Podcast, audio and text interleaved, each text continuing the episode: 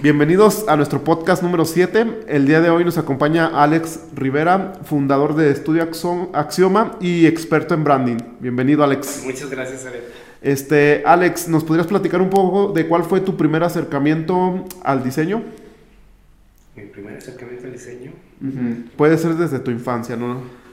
Realmente no, o sea, yo fue un accidente. Ok. Y lo recuerdo muy bien. Este, de muy pequeño bueno, yo desde muy pequeño siempre tuve crisis, y hasta la fecha, de saber qué quería hacer en mi vida. este, por un lado tenía eh, una visión sobre la medicina por mi familia, que mi mamá es enfermera, mi papá es cirujano, y, la expectativa es, alguien tiene que ser médico o doctor en la familia. Exacto. Entonces tenía ahí como una cosquilla, decir, sí, yo quiero ser pediatra, pero en realidad no, no estaba convencido. Y, este, y de hecho tenía unos libros en específico que mis papás me regalaron, que eran sobre profesiones y oficios. Y era de mis libros que más veía de niño. Y los leía y los leía y decía, es que algo de aquí yo tengo que hacer. y, y, no, o sea, no había algo que yo dijera, esto, esto yo quiero hacer. Y me daba como mucha envidia, por ejemplo, con mi papá, que mi papá él desde muy chico dijo, no, yo quiero ser doctor y yo voy a ser doctor y su camino era, fue línea recta. Exacto. Y este, mi mamá también, ella quería ser doctor, pero por eh, la época eh, era mujer y era más complejo, y entonces lo más cercano fue enfermera, pero decir, pues ahí estaba su línea, ¿no? Pero yo no, o sea, yo de plano yo no hallaba que... Lo único que yo veía en mi vida es que, yo, o sea, cuando yo me veía a mí mismo, yo me veía como un científico loco. Yo me veía con bata y, haciendo experimentos. Según yo iba a hacer algo así, ¿no? Y este.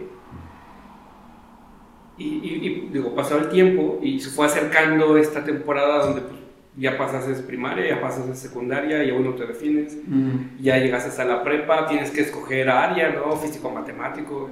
Y yo seguía sin, sin tomar decisiones claras, no, no sabía cómo para dónde.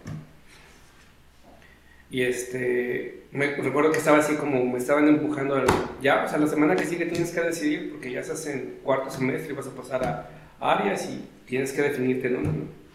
Me acuerdo que iba caminando por el centro, escuché a, una, una, familia que estaba platicando y, y, en esto una voz de una señora le dice a, como a la comadre, dice, no, es que mi hija entró a estudiar diseño porque es buena dibujando.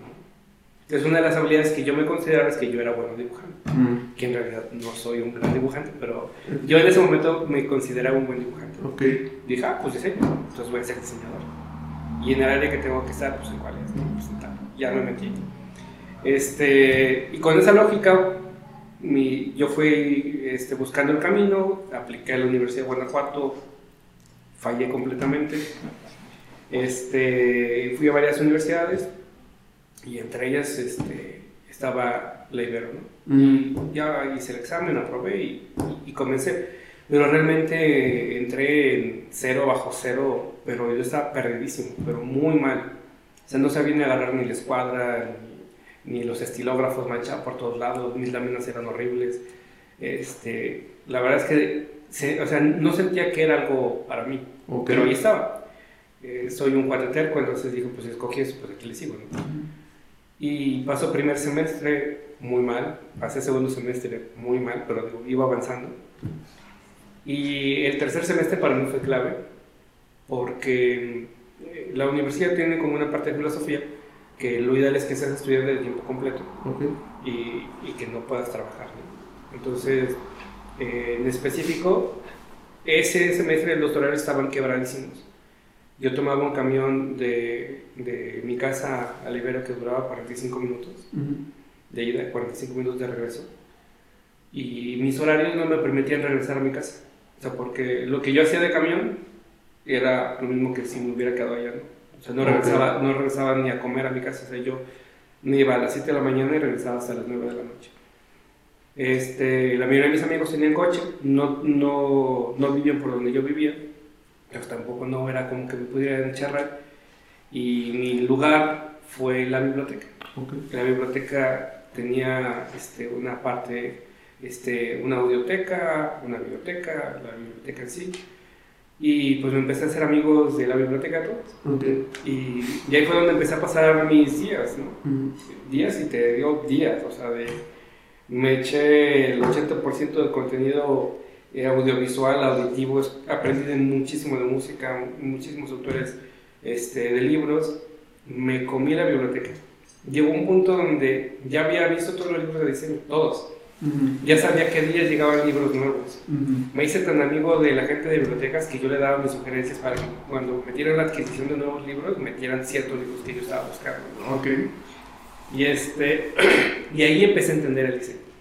Ahí empecé a, a, este, con mis maestros a entender un poquito lo que estaban hablando.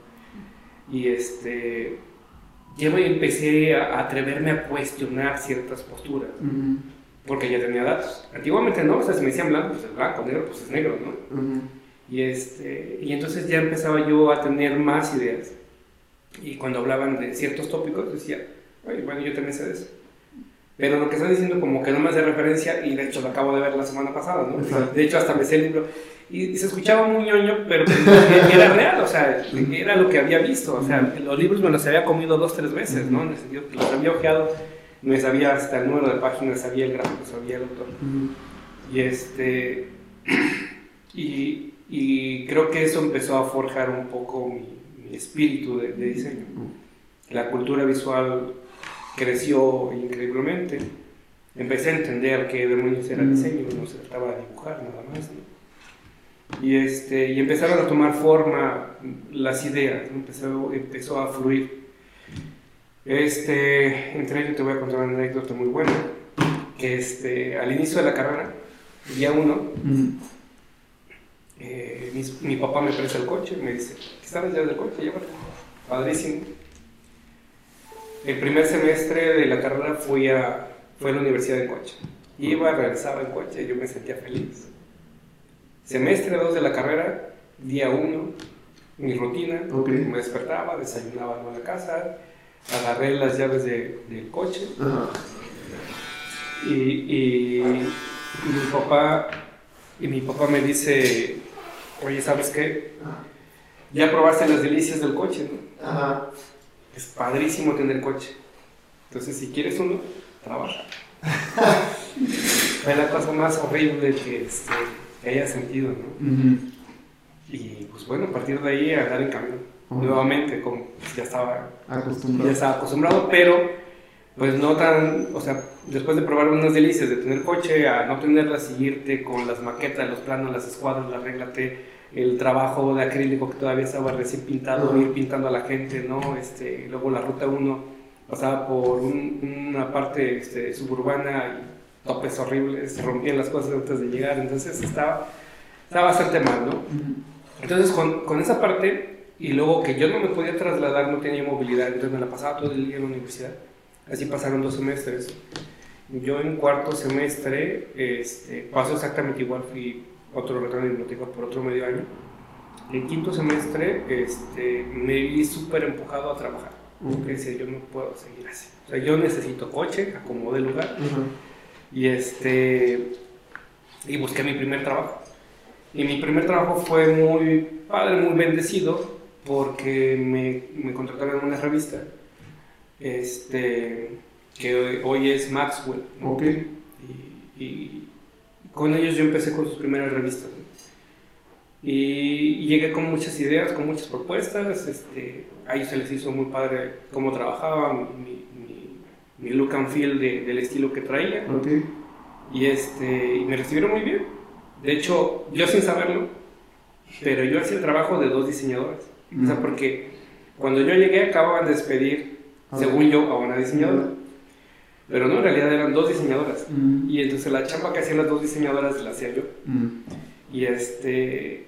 Pero, yo, sin saberlo. Y simplemente pues, yo creí que ese era el nivel de, de la chamba que exigía, ¿no? Y, este, y yo más que nada yo estaba muy agradecido que me hayan dado chance porque pues mi condición era ir a la, a la, a la universidad y regresar a trabajar y o me llevaba la chamba en la universidad y era hacen chinga el trabajo y, y, aparte la tarea y regresa y entrega.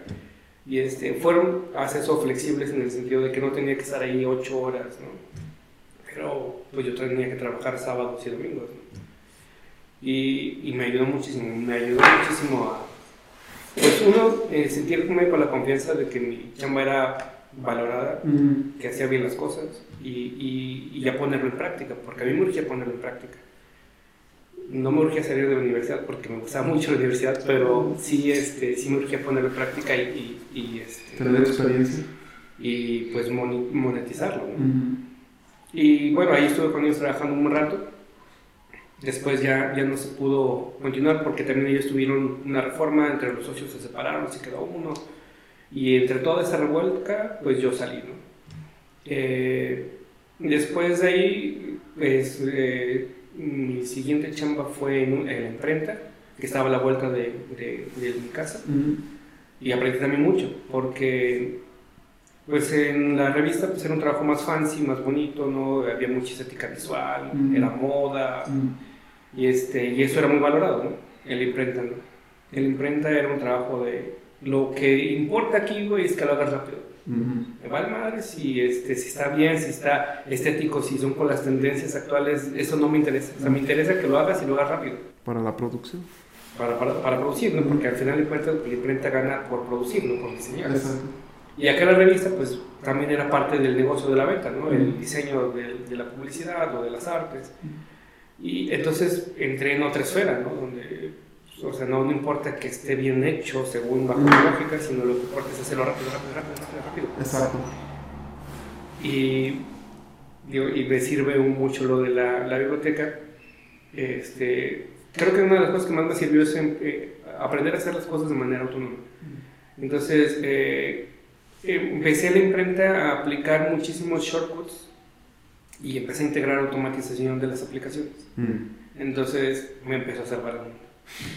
Y, y, este, y también los dueños de la imprenta pues vieron que, pues, oye, Alex acaba muy rápido, ¿no? Pues dale más chamba a este güey. y, este, y sí, la verdad es que me pagaba muy bien. Mm. Fueron de los trabajos donde mejor me pagaban. O sea, increíblemente era el espacio no tan bonito como por ejemplo como el de la revista, uh -huh. que era un edificio en campestre, tenía una vista padrísima al campestre. Acá era una habitación literalmente de dos por dos, con papeles por todas partes, uh -huh. Donde literalmente tenía que caminar arriba de los papeles. Uh -huh. Había ratas, o sea, porque se escuchaba que de repente por ahí pasaba. Mi computadora era horrenda. Este, pero me pagaba muy bien. Okay. Y, y, luego de ahí este, me salió una oferta muy interesante para trabajar en Quimba.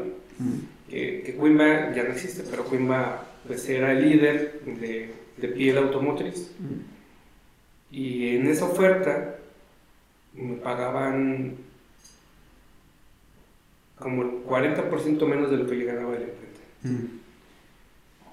Y pues estaba interesante. O sea, en sí el proyecto era muy interesante, pero la lana, yo dije, no manches, o sea, ¿cómo?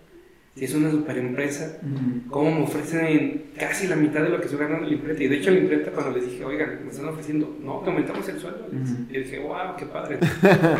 ¿Te, este, ¿Te, valoraron? Y, eh, pero pues no, ahora sí que este, fue, fue difícil, pero tomé la decisión de dejar la imprenta y irme a, a Quimba a trabajar. ¿no? Quería sentir lo que se sentía trabajar en una empresa grande.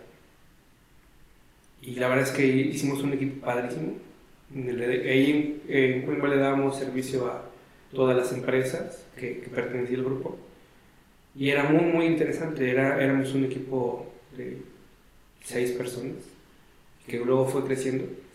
Y eran proyectos padrísimos donde, por ejemplo, eh, hicimos uno que eh, cuando fue la primera integración del primer iPod con el Beetle de la BMW, fue un proyecto que, que, lo presentamos para la BMW de Alemania okay. y ganó. Mm. Y, y, obviamente Quimbo pues, fue quien fabricó todos los interiores de ese BMW. Era padrísimo, eran proyectos súper sí, interesantes. Sí. Luego hicimos otro para China, para eh, General Motors, y luego hicimos uno para Toyota Texas, y entonces eran proyectos bien padres.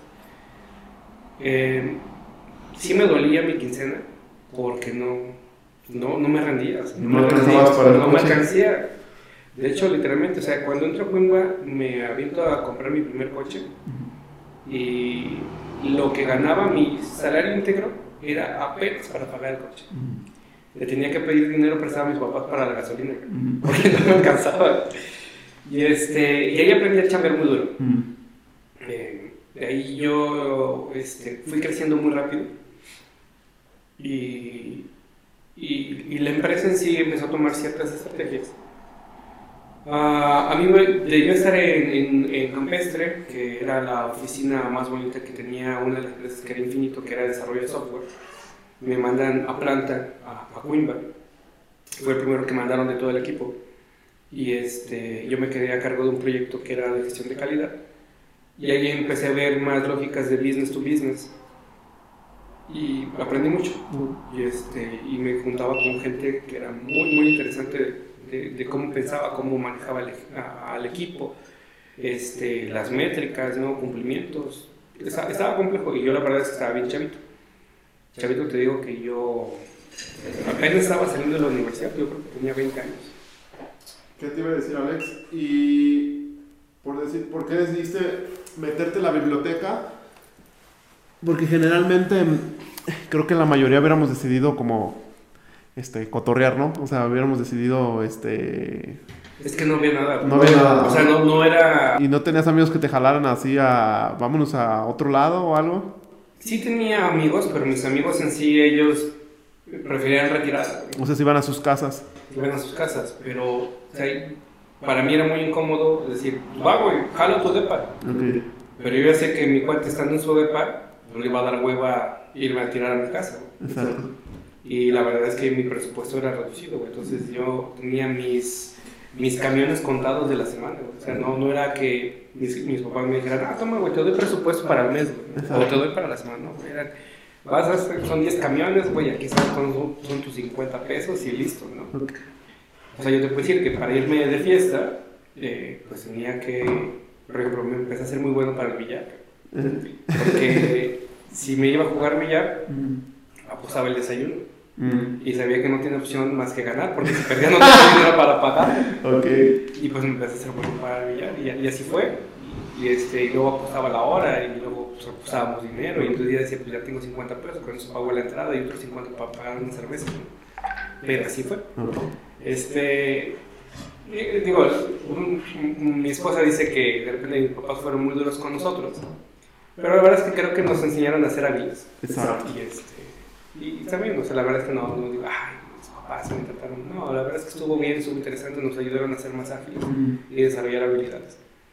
Y, este, y en la biblioteca es que no había opción. O sea, ahí el Ibero, pues no es que te salieras y caminaras y tú fueras al centro caminando, porque no, tampoco no estaba fácil. Y que dijeras, bueno, me salgo y hay un espacio recreativo, tampoco lo había. O sea, lo más padre era la biblioteca. Okay. Sí, o sea, pude haber estado, por ejemplo, no sé, en la cafetería, Mm. Pero no tenía dinero para la cafetería, o sea, no tenía dinero para estar comprando una quesadilla o algo, no tenía dinero. Entonces, pues, el mejor espacio era la biblioteca, era lo más, para llamarlo, lo más divertido. Y entonces, Alex, ¿cuántos libros crees que te aventaste? O sea, un ejemplo que 400, 500 de diseño. Pues mira, así literalmente, todos los de diseño me los chuté. Ok. Más toda la parte del archivo de magazines, de revistas, artículos, periódicos. Por ejemplo, amaba las revistas de Matiz. Mm. De repente dejaron de, de sacarlas y no, me puse súper energúmeno. Y le dije, oye, ¿cómo Matiz? No, no, es que acaba de salir, no me acuerdo que, que no, creo que empezaron a comprar National Geographic, una así que era como de cultura genérica. Mm. Dije, no, o sea, ese presupuesto asignamelo a la de Matiz, ¿no? Exacto. Matiz es buenísima. Mm. Y no, pero es que mucha gente no la lee. No, no te pones. Yo hago que mis compañeros la lean, pero, o sea, por favor, trae Matiz, ¿no? Exacto. Y, este, y sí, digo, varias veces te puedo decir que varios libros que llegaron a la biblioteca eran por recomendación y por estar jodiendo a la de adquisiciones de, de libros y documentos. Mm. Y este, pero, o sea, llegó un punto donde realmente disfrutaba. O sea, sí, llegaba un libro nuevo y era para mí así como, ah, llegó un libro nuevo, déjame lo ojeo, soy el primero en verlo, ¿no? Hasta me tocaba este, quitarle su celofán al libro. Era, la verdad es que estaba muy padre. Sí, es que, ¿por qué te lo pregunto? Porque no sabía de dónde venía tu talento, obviamente por decir ahora que nos lo cuentas, no todos estamos dispuestos como a esa parte de decir, ¿sabes qué? Voy a leer tantos libros o voy a hacer, simplemente nos quedamos con el conocimiento que nos dan, o sea, y no cuestionamos nada. Entonces se me hace muy padre porque al final del día al talento que yo veo en ti, pues obviamente es por ese esfuerzo de todos los libros que te aventaste y todo el conocimiento que adquiriste y la práctica que se llevó. Sí. ¿no? Ah, no, no es fácil, pues, y no, todos no es fácil. Tampoco no la sufrí, o sea, porque es algo... ¿Que te gustó? Que me gustó, fue saliendo. Pero sí te puedo decir que, que, se, que seguí en crisis, ¿no? Porque realmente yo no sabía si yo quería ser diseñador, ¿no? Terminé la carrera porque algo que comencé lo tenía que terminar. Y luego de repente me dicen, bueno, ¿qué te hubiera gustado hacer? Pues cualquier cosa, ¿no? y, y, digo, si hubiera sido, si hubiera por algo decidido ser abogado, pues hubiera sido abogado y, y creo que hubiera sido un buen abogado. O un arquitecto y creo que hubiera sido un buen arquitecto. Porque sí me considero que cuando arranco algo, pues vamos a meterle y atorarle y, y hasta que salga sangre, ¿no? Ok. Este, pero decidí diseño. Y ahora con tu experiencia que tienes, Alex, este, laboral, obviamente, ¿qué herramientas te hubieran gustado que te enseñaran en su momento para que el día a día, porque es muy diferente estar trabajando para alguien que tener tu propio estudio y es muy diferente estar en la vida de la escuela. ¿Sientes que te faltó alguna herramienta que dices, si me hubieran enseñado algo este, en ese momento, me hubiera servido para la vida ya laboral o profesional? Sí, digo, me hubiera encantado conocer a alguien que trabajara en el medio y que me hubiera dicho, esa es la ruta corta. Okay. Pero no, o sea, es decir, en mi casa, pues rompí el molde, luego también mis hermanos lo fueron rompiendo porque la cultura de mi casa lo que se transpiraba es estudia medicina, trabaja en el seguro y jubílate. O sea, esa era la lógica de mis padres. Era, era este, cómo solventar una vida. Y y bueno, me voy a regresar un poquito a lo que te iba a platicar de, de Quimba. Ok. Porque tiene que ver con esto. En Quimba entra en un proceso muy complejo y empezaron a despedir a mucha gente. Yo tenía cinco gentes a mi cargo, la despiden a todas. Y este, trabajo prácticamente yo solo y con los, con los mismos entregables y la misma carga de trabajo. En ese momento voy con el director, que era mi jefe directo, y le digo, oye, pues sabes que al trabajo no le saco, porque te estoy hablando que trabajaba 16 horas diarias de domingo a domingo, no descansaba. y este, pero me sentía muy agotado. Entonces, este, en uno de esos arranques de agotamiento, le digo a mi, al director, oye, corres a cinco gentes. Yo estoy sacando la chamba prácticamente de todos. O sea, échame la mano en mejorar mi sueldo. Y me dijo, Alex, lo único que te puedo garantizar, güey, es que no te corra. Y si nos va bien, güey, en un año te aumentamos el 10%. Y dije, no mames, o sea, dentro de un año el 10% y yo con esta carga, no. Y, y, dije a César Escobar, dije, ¿sabes qué? Sorry, pero pues a mí esas se me hacen unas mamadotas. Y, como dicen, ¿no? Y las mamadas son sabrosas, estas son chingaderas. Exacto. Este, y en ese momento pues, salí de su oficina, cerró la puerta, fui a recursos humanos. Recuerdo que la chica de recursos humanos se llama Cassandra le dije, Cas, ¿qué necesito para renunciar? Una carta, ¿qué necesita? Agarré una hoja ahí mismo en su oficina, la escribí, está mi renuncia, ¿qué te tengo que entregar? No, pues entregame tu computadora con tus archivos. Aquí está. En 30 minutos yo ya había renunciado, me salí y dije, ya, la chingada. Mm. Fue visceral, fue de mis primeras decisiones viscerales, que no entendí las consecuencias. Mm. En ese momento sí, era un sueldo pequeño, trabajaba mucho, pero estaba ganando. Pero a partir de ese momento no entendía que yo renunciar no iba a recibir finiquito. He decidido dejar de ganar dinero. Entonces llegué a mi casa y le digo a mi papá, renuncié. ¿Y por qué renunciaste? Ya está, la chingada. Y este, bueno, ¿y qué vas a hacer? Pues conseguir trabajo, ¿no? Y empecé a mandar solicitudes por todos lados, con mi experiencia, que yo sentía que tenía muy buena experiencia, pero mi edad no, no aparentaba mi experiencia. Porque yo sí empecé a trabajar desde finales del tercer semestre, principios de cuarto semestre, y nunca paré de dejar de trabajar. Entonces, para ese momento ya tenía cinco años de experiencia o seis años de experiencia. Y me sentía bien. Entonces, cuando yo llegaba y decía, quiero ganar tanto, decía, no manches, apenas está saliendo de la carrera. Exacto. Te pago como becario, No, no, espérate, es que ve mi, ve mi currículum, güey. O sea, yo empecé a trabajar desde aquí y trabajé con esos proyectos y fui responsable de gente, ¿no? Y pues necesito ganar esto. No, o sea, te puedo dar cinco pesos, güey. o, o, los aceptas o no. Y me pasó una tras otra, tras otra, tras otra. llegó un momento en el que me desesperé tanto que dije, no, o sea, no puedo, no puedo este, buscar trabajo. Me voy a tener que remandar las mangas y yo empezar a ser mi propio cliente. Y, este, y en ese proceso me empecé a juntar eh, con varios amigos y fueron fracaso tras fracaso. Es decir, me hice amigo de un brother, hicimos una empresa y fracasó. Me hice amigo de otro brother, otra empresa y fracasó. Y entonces fue un fracaso tras fracaso. Y, este, y entre esas, uno de mis hermanos este, me invitó a su proyecto, que era Trabajos para Gobierno. Okay. Eh, de un programa que se llama FONAES, que, que ayudaba a las comunidades. Y la verdad estuvo, estuvo muy padre, estuve muy entusiasmado. Mi hermano y yo le echamos muchísimas ganas y, este, y fluyó.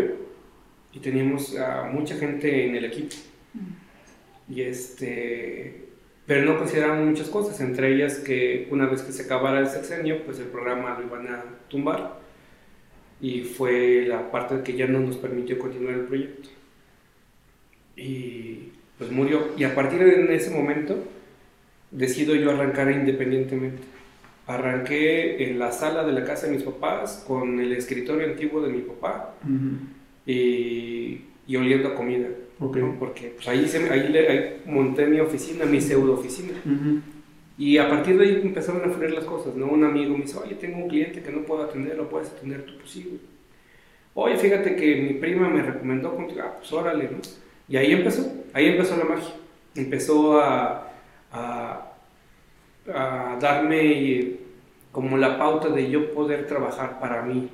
y, este, y en ese momento, pues empezó la maquinita a, a caminar. Pero, o sea, tuvieron, o sea, realmente yo siempre me he preguntado, ¿qué hubiera pasado si no hubiera renunciado? Si no hubiera renunciado, ¿hubiera seguido siendo Godines o, no? Este, pero yo creo que sí fue una pauta importante para yo hoy estar aquí. Okay. Porque yo creo que si no hubiera pasado, soy muy comprometido con la chamba y, realmente yo hubiera pongo la camiseta, posiblemente hubiera seguido ahí, ¿no? Posiblemente. A lo mejor hubieran sucedido otras cosas, pero Creo que esa acción fue determinante, que me empujó, me obligó a tus circunstancias de vida y tu perfil, o estás obligado, voy a, ser emprendedor. Y desde ahí, o sea, desde ahí ya no paramos y, seguimos haciendo destrozos. Está excelente, Alex. Y ahorita que nos hablas de, bueno, yo los veo como aprendizajes más que fracasos. Cuando las, este, mm, no nos interesa saber con quién ni nada, pero ¿qué lecciones obtuviste ahí, Alex, o qué hubieras hecho diferente para que funcionara? O sea, obviamente por decir un ejemplo, las personas que nos escuchan son partes de emprender y a veces tenemos la idea que un socio te puede ayudar, este, y tú ya tuviste una experiencia, me imagino que como sociedad, este, ¿qué puntos claves o qué les podrías ayudar? Porque generalmente pensamos que tener una buena idea con alguien similar quiere decir que va a ser un triunfo, ¿no? O, o eso es lo que pensamos. Sí, fíjate que muchos de mis amigos yo los considero que son muy inteligentes, muy inteligentes. Entre ellos, varios amigos con los que me asocié en distintos proyectos.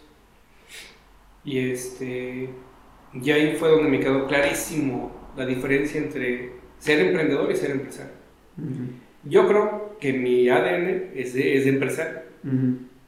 Y muchos de mis amigos su ADN era de emprendedor. O sea, platicábamos y eran ideas, no, sí, cabrón, vamos a vender y vamos a hacer una agencia en Nueva York, cabrón, y vamos a ganar un chingo de dólares, güey. ¡Wow, güey! Se escucha poca madre, ¿no? Este, pero pasaba el tiempo y no sucedía, ¿no? Y digo, varios de mis amigos, no es que tuvieran la vida resuelta, pero pues por decirlo, le daba manutención a sus papás, no, a mí no me daba manutención, entonces, pues, güey, ya pasaron 15 días, cabrón, o sea, ya ya mi cartera ya se hizo plana, necesito empezar a, a, generar. Entonces yo me movía y sacaba un proyecto y sacaba y traía dinero, ¿no? a, la, la, a, la, empresa. Entonces, pues bueno, los cinco pesos, pues bueno, como eres mi socio, güey, pues compartir, las buenas y las malas, ¿no? Exacto. Y así pasaba un mes, pasaba dos meses y, o sea, llegó normalmente todas mis sociedades con, con con mis amigos, pasó lo mismo. Llegó un punto en el que les dije, es que no es sostenible. O sea, ya pasó un mes, traje el dinero a la mesa, ¿no? Pasaron dos meses, pero pues de tu lado no pasa nada. Porque tú traías hambre. Sí, yo, o sea, yo decía, es que yo no tengo, yo no tengo opción, o sea, a mí no me depositan mis jefes, y me dicen, aquí está, mi hijo, no, no apure, ¿no? Exacto. Y entonces, pues yo necesitaba como ir al lugar. Y este, obviamente esas rupturas pues generaron eh, molestia, ¿no? Digo, a nadie nos gusta romper, ¿no? Uh una relación, pero para mí no era posible, o sea, no era sostenible, no podía seguir. Y así me pasó un par de veces. Mm, o sea, para ser exactos, tres veces. Tres veces desarrollé tres tipos de empresas diferentes que, que estaban en el rubro entre diseñar una revista, una revista digital, este, una agencia de diseño y, y, se rompieron y terminó siendo, entre comillas, fracaso. O sea, fueron buenas experiencias simplemente. Eh, pero hasta que... Pero yo, yo no me sentía capaz de hacerlo solo. Mm. O sea, un día entendí que yo, yo lo que estaba buscando era un bastón. Yo estaba buscando en mis amigos alguien que me diera la confianza de hacer las cosas. Y entonces un día entendí y dije, bueno, chinga, pues no lo podré hacer yo solo, y dije, pues ni pedo, ¿no? O sea, pues, agárrate los calzones, agárratelos bien y pues salta a la calle, pues, solo. Y así, fue, y así pasó, o sea, así fue donde yo arranqué, yo dije, bueno, ya pasé el primer mes, a ver, gané 5 pesos, pero esos 5 pesos pues son para mí. este, y, y, ¿qué pasó? Nada, sigue adelante. O ya agarras otro cliente, pues bueno, qué padre, sigue adelante, ¿no? Y así fue paso a pasito, paso a pasito. Este, realmente fue primero convencerme a mí que lo podía hacer solo, o sea, que podía arrancar solo, que no necesitaba de un bastón, de alguien que creo que eso podría ser mi recomendación para muchos emprendedores. De repente no nos sentimos con la confianza de hacerlo y entonces a huevo queremos agarrar a alguien, a mi, al hermano, al primo, al amigo más cercano. Aunque estas personas no tengan las habilidades, pero como te la llevas tan bien y te dan confianza, dices, no, sí, yo con mi brother lo voy a hacer. Pero no dimensionamos, este, y ya en la operación, si realmente van a generar valor o no. Mis amigos generaban valor en el sentido que era muy buena plática, era muy buena chorcha, y divagábamos de cómo conquistar el mundo, y era padrísimo, pero en la ejecución no funcionaba. Y este y entonces ahí fue donde yo empecé a entender que muchos de mis amigos eran grandes emprendedores, con unas ideas que si las escucharas hoy en día dirías, güey, estaba buenísima la idea. A cambiar el mundo. Sí, estaba buenísima la idea, pero no podía suceder. O sea, no podía suceder no porque no quisiéramos. Eh, simplemente teníamos eh, un hambre diferente y para lograr eso no podía jalar uno solo. Tendrían que jalar todos con la misma voracidad y posiblemente hubiera funcionado. Más, sin embargo, no es que, que, sea un hecho que se hubiera jalado. Porque así son los negocios. O sea, lo que me queda claro hoy es que todo negocio este, tiene probabilidades. Nada está escrito, nada está eh, hecho y dicho que si tú, si tú lo haces vas a triunfar y vas a tener éxito, lo vas a lograr o, vas a ganarlo. No es cierto. Y menos si no eres experto en hacerlo. Exacto. Y otra cosa que me llamó la atención, Alex, es que nos comentas que con tu papá te fuiste con, bueno, con una mesa y una computadora cuando iniciaste. Este, y generalmente tendemos, como cuando vamos emprendiendo, que ocupamos una cantidad muy alta de dinero para poder empezar. Este, ¿Cuánto crees que se ocupe o cuánto necesitaste tú de dinero para poder empezar? Mi inversión más grande fue mi computadora. Y busqué la manera, digo, hasta la fecha, ¿no? Las Macs son carísimas. Ah, no es cierto. Yo empecé con un Avallo. Ok, ya recordé. Empecé con un Avallo y fue la computadora de la familia. O sea, de cuenta, fue, mis papás compraron una computadora y es para todos, pero quien más lo usaba era yo. Entonces yo la apañé y dije, presten, y este, si la quieren usar, pues aquí está, pero pues yo la voy a traer. Y después de ahí, los clientes que me fueron llegando, este, empecé a ahorrar para comprarme mi primera Mac, que fue una MacBook Pro. Pero pues fue rascarle, o sea, a mí nunca nadie me dijo, oye, puedes comprar una Mac reconstruida en Estados Unidos, Entonces, pues fue buscarle, picarle y preguntar y ver cómo le podía hacer porque lo que costaba no era alcanzable para mí, o sea, digo, creo que la primera que compré costó 30 mil pesos. reconstruida. y, y, entonces fue uno de mis hermanos, eh, trabajaba en telecomunicaciones y él normalmente lo mandaban a muchas conferencias a Estados Unidos. Entonces fue, oye, un brother tuyo que viva en Nueva York, ¿no? O que pase por ahí, no, tengo un proveedor que es de allá. Oye, hay manera en que me eches la mano de que le digas que si me puede comprar una computadora porque en tal fecha va a salir una oferta y nada más es lo que tengo. Y mi hermano, puto, pero ¿cómo le voy a pedir el favor al proveedor? No, échame la mano, ayúdame. Y sí, hace cuenta, mi hermano fue y le dijo al proveedor, el proveedor muy accesible, dijo, pues órale, pero deposítame el dinero. Le depositó el dinero, eh, bueno, yo se lo di a mi hermano, mi hermano se lo deposita. Y este, y fue una espera muy larga, porque para eso pasaron como dos meses. O sea, era la compra, mi hermano iba a ir hasta el mes y medio después a una, a una convención donde este proveedor iba a ir también y ahí en la convención le entregaba la computadora, ese era lo teórico. Y este, el proveedor no fue a la convención. Y mi hermano dice, oye, no viene este güey. Y, el dinero, no, según dice, mi hermano, es de confianza, seguro si no la compró, pero lo pasó. Y lo que pasó es que lo despidieron. Okay. Y este, pero también muy buena onda, él eh, mandó el paquete directamente hasta México. Y este, y bueno, llegó bien. Y la computadora no servía. Entonces, este, otro amigo de mi hermano que era técnico en, este, que estaba más clavado como la parte operativa, mm, era la primera Mac que iba a arreglar porque le dijo, oye, tengo esta bronca, ¿cómo ves? ¿me puedes echar la mano? Y dice, pues nunca he usado una, pero me, quiero imaginar que la misma lógica de todas.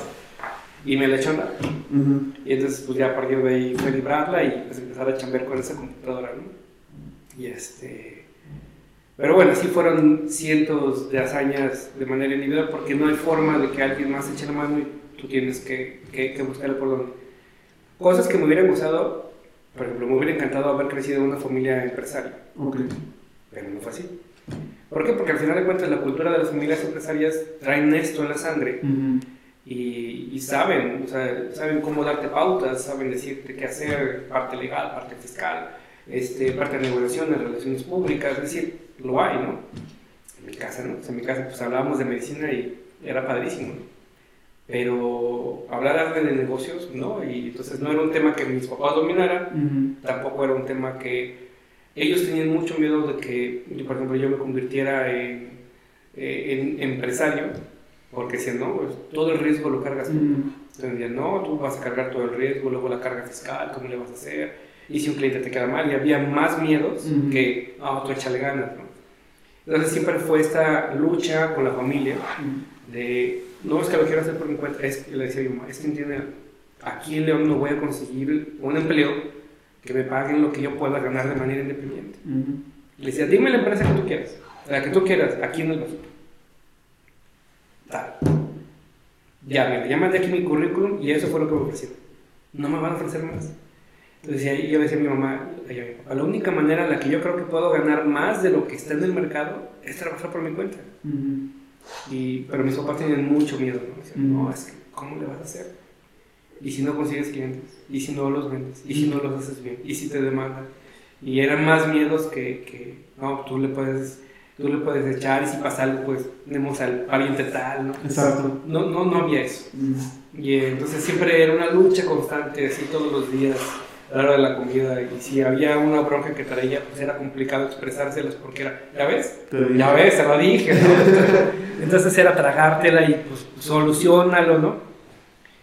Pero pues vas adquiriendo experiencia, no lo haces tan rápido, pero al final de cuentas pasa lo mismo como cuando mis papás no nos, no, no nos daban dinero, mucho dinero para, para ir a la escuela, literalmente no nos daban para comprar una torta pero vas desarrollando esas habilidades y acá fue lo mismo, ¿no? O sea, no tenía muchas opciones, pero pues era de buscarlas, ingeniártelas y pues echarte un molado y persinarte antes de hacerlo y si funciona y si te chingue, ¿no? Exacto. Este, paso dos, ¿no? ¿Cómo de echarle?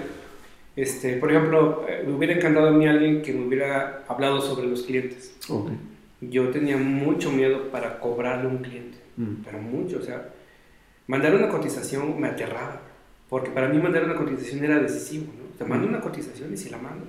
Y si me dice que no, tardé tres semanas o cuatro semanas o dos meses en conseguir un cliente, un cliente que me haya pelado, ¿no?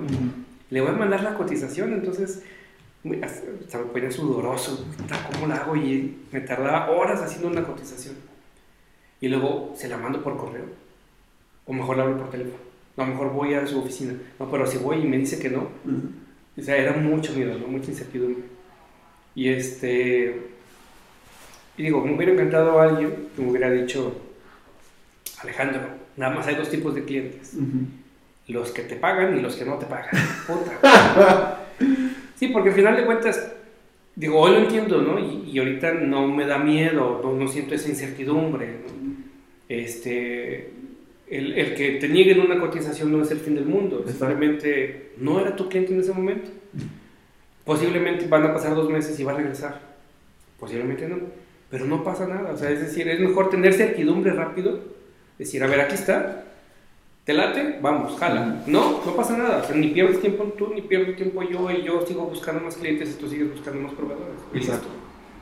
Pero ahorita lo entiendo, pero en ese momento no lo entendí. Y seguramente si lo hubiera entendido, mi crecimiento hubiera sido mucho más rápido.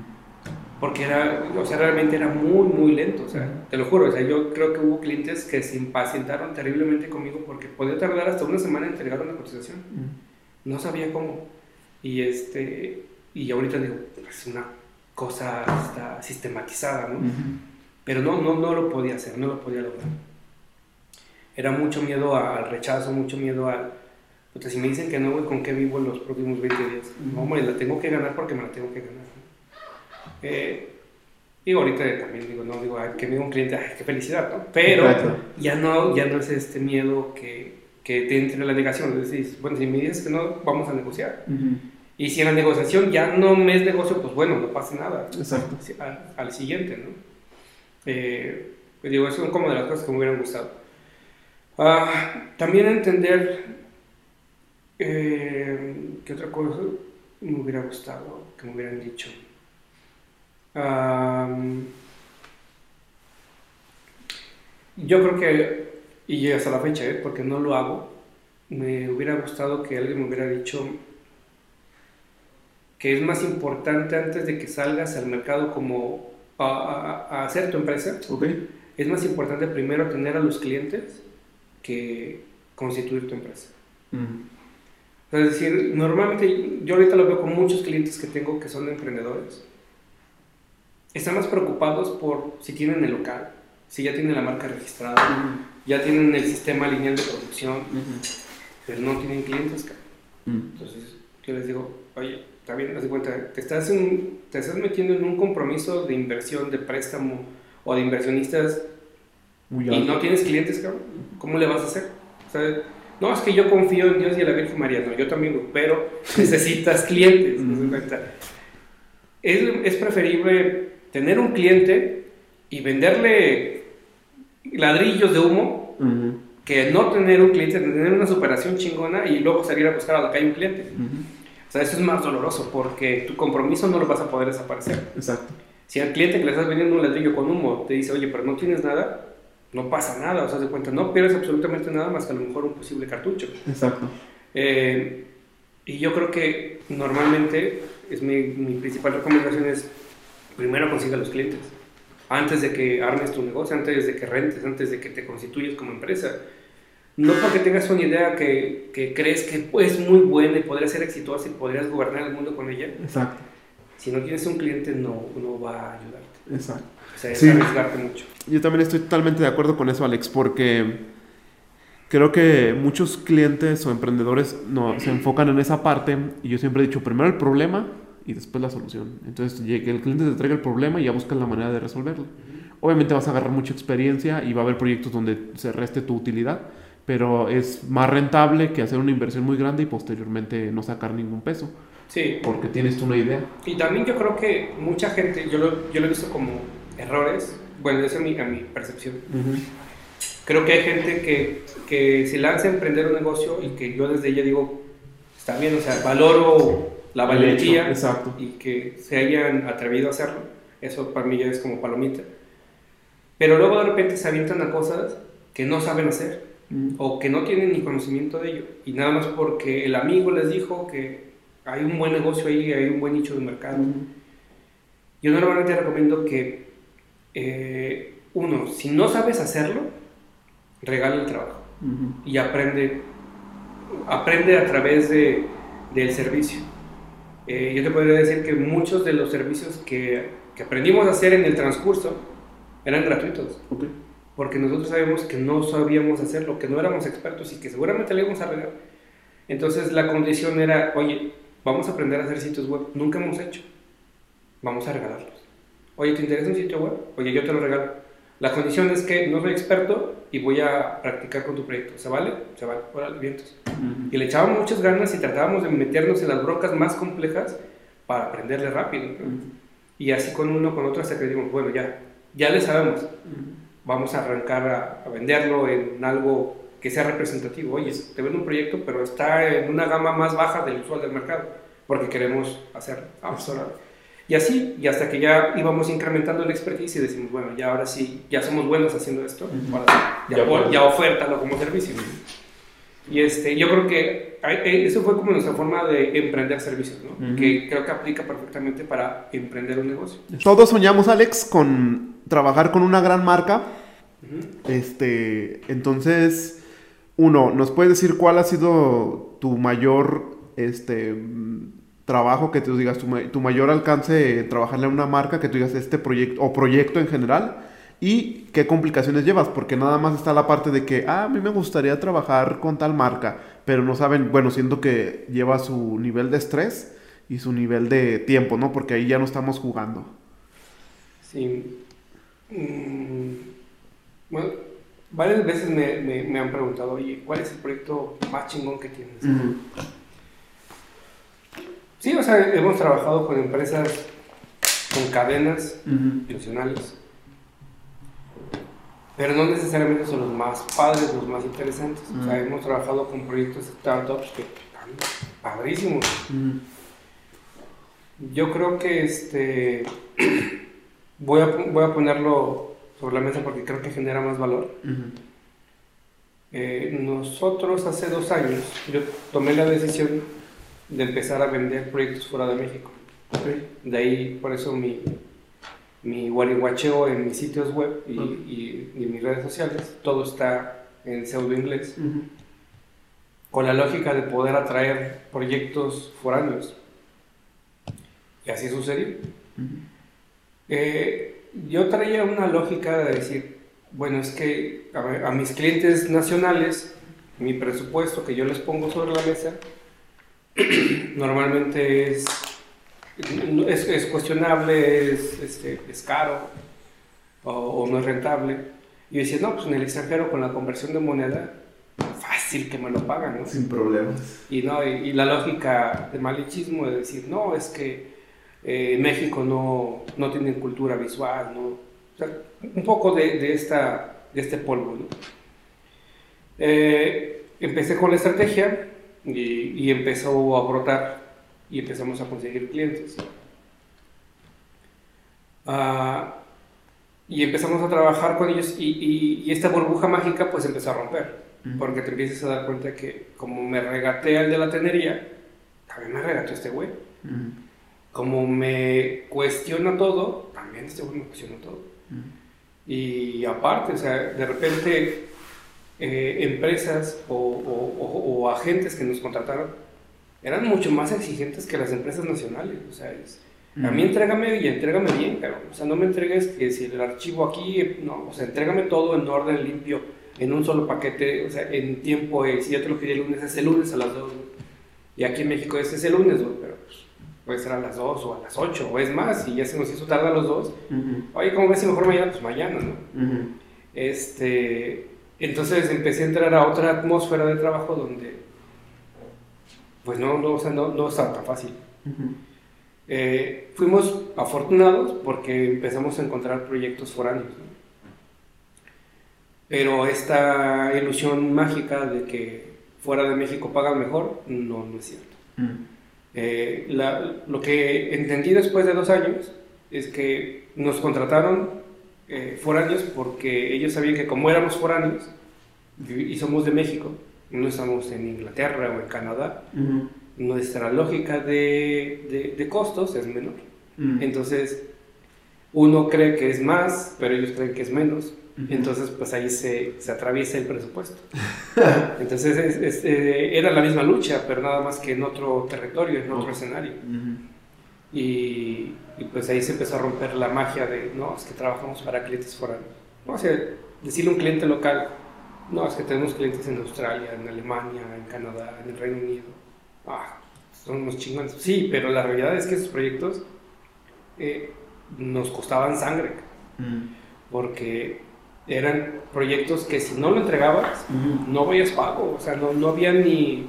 Y luego también te podías arriesgar a que no te lo pagaran, porque no estabas ahí físicamente, no era como que fueras y, y tocaras a su local, oye, me debes una lana. este, estoy entregando y estoy haciendo chonquitos que me lo vayas a depositar por PayPal, porque si te me pelas, ¿cómo, cómo le hago? No? Y este... Y bueno, y entendimos que también entrar en ligas internacionales exige mucho más. Entonces, este, nos ayudó también mucho. Nos ayudó mucho porque, por ejemplo, nos exigimos a, a tratar de, de estandarizar y, de, hablarnos en, en, otro idioma. Eh, por ejemplo, tuvimos un proyecto muy padre con unos rusos, pero pues nos teníamos, o sea, yo me tenía que levantar a las 3 de la mañana porque Para que como ellos eran patrones vivos, esa es mi hora, y yo no puedo otra hora, o sea, si no tenemos el mismo horario no es mi problema, es el tuyo. Mm. Entonces, pues, párate, vístete, este, mojate la cara para que no te veas adormilado y, y guariguachea, ¿no? Y este, porque era tener la conferencia y, y tenerla y luego eh, el inglés del que estaba liderando el proyecto no era tan bueno, entonces de repente no le entendíamos. Eh, y pues fue así llevarlo ese proyecto no terminó bien. O sea, no, no terminó bien. Terminó que nos quedamos nada más con el 50% de anticipo, pero no se logró concluir. Y por muchas cosas, ¿no? Por el horario, porque la persona que se quedó a cargo no tenía conocimiento y no sabía eh, este, expresar realmente las necesidades. Lo que desarrollábamos no terminó siendo. La renegociación de, bueno, es que tú me pediste A, yo te entregaba, pero resulta que no es A, es B y es C, y eso no estaba en la cotización el mismo problema de México, trasladado en otras zonas, donde la barrera es el idioma, la barrera cultural también es importante, eh, la parte técnica, lo que tú crees aquí, lo que tú mencionas, no es allá y allá no se interpreta exactamente igual. Entonces todas esas complejidades van sumando y lo vuelve muy complicado. Este, entonces yo creo que hasta la fecha nos, nos siguen interesando los proyectos foráneos, son buenos, son interesantes, pero ya tenemos otra, otra forma de abordarlo, porque ya sabemos que no es el proyecto ideal. Mm. Oye, no, me van a pagar en dólares. No, padrísimo, luego son libres de impuestos, ¿no? Este, nada más pagamos el ISR. Pero no, la realidad es que no, son complicados. Si, si el proyecto costó dos mil dólares, vas a sudar dos mil dólares, o sea, no, no te los van a regalar.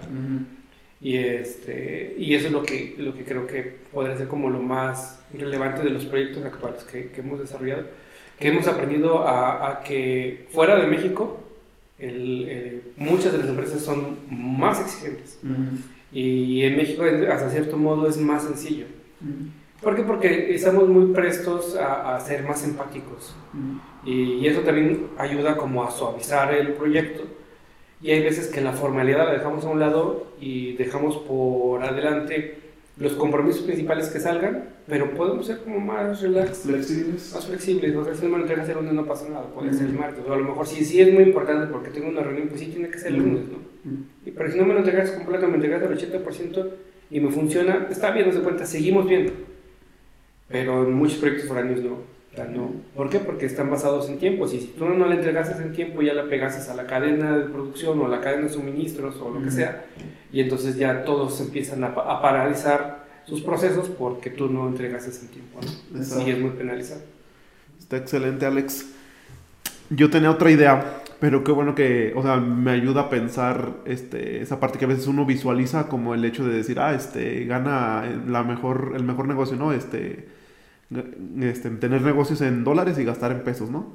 Pero pues como tú dices, son otro tipo de exigencias y pues imagínate estar levantando a las 3 de las mañanas y estar interpretando el idioma, ¿no? Al final del día. Sí, exacto. Por ejemplo, tuvimos un proyecto muy padre con un cuate que él es alemán pero vive en Australia y él es una agencia.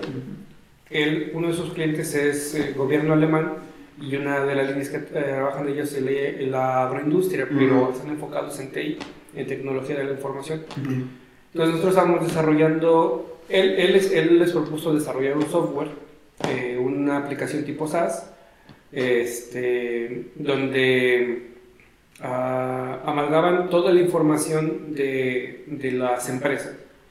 Por así ponértelo más sencillo, como un estilo Dropbox, pero administrativo. Okay. Y, entonces nosotros diseñamos la interfase y la interacción para hacerlo útil, con una estética buena.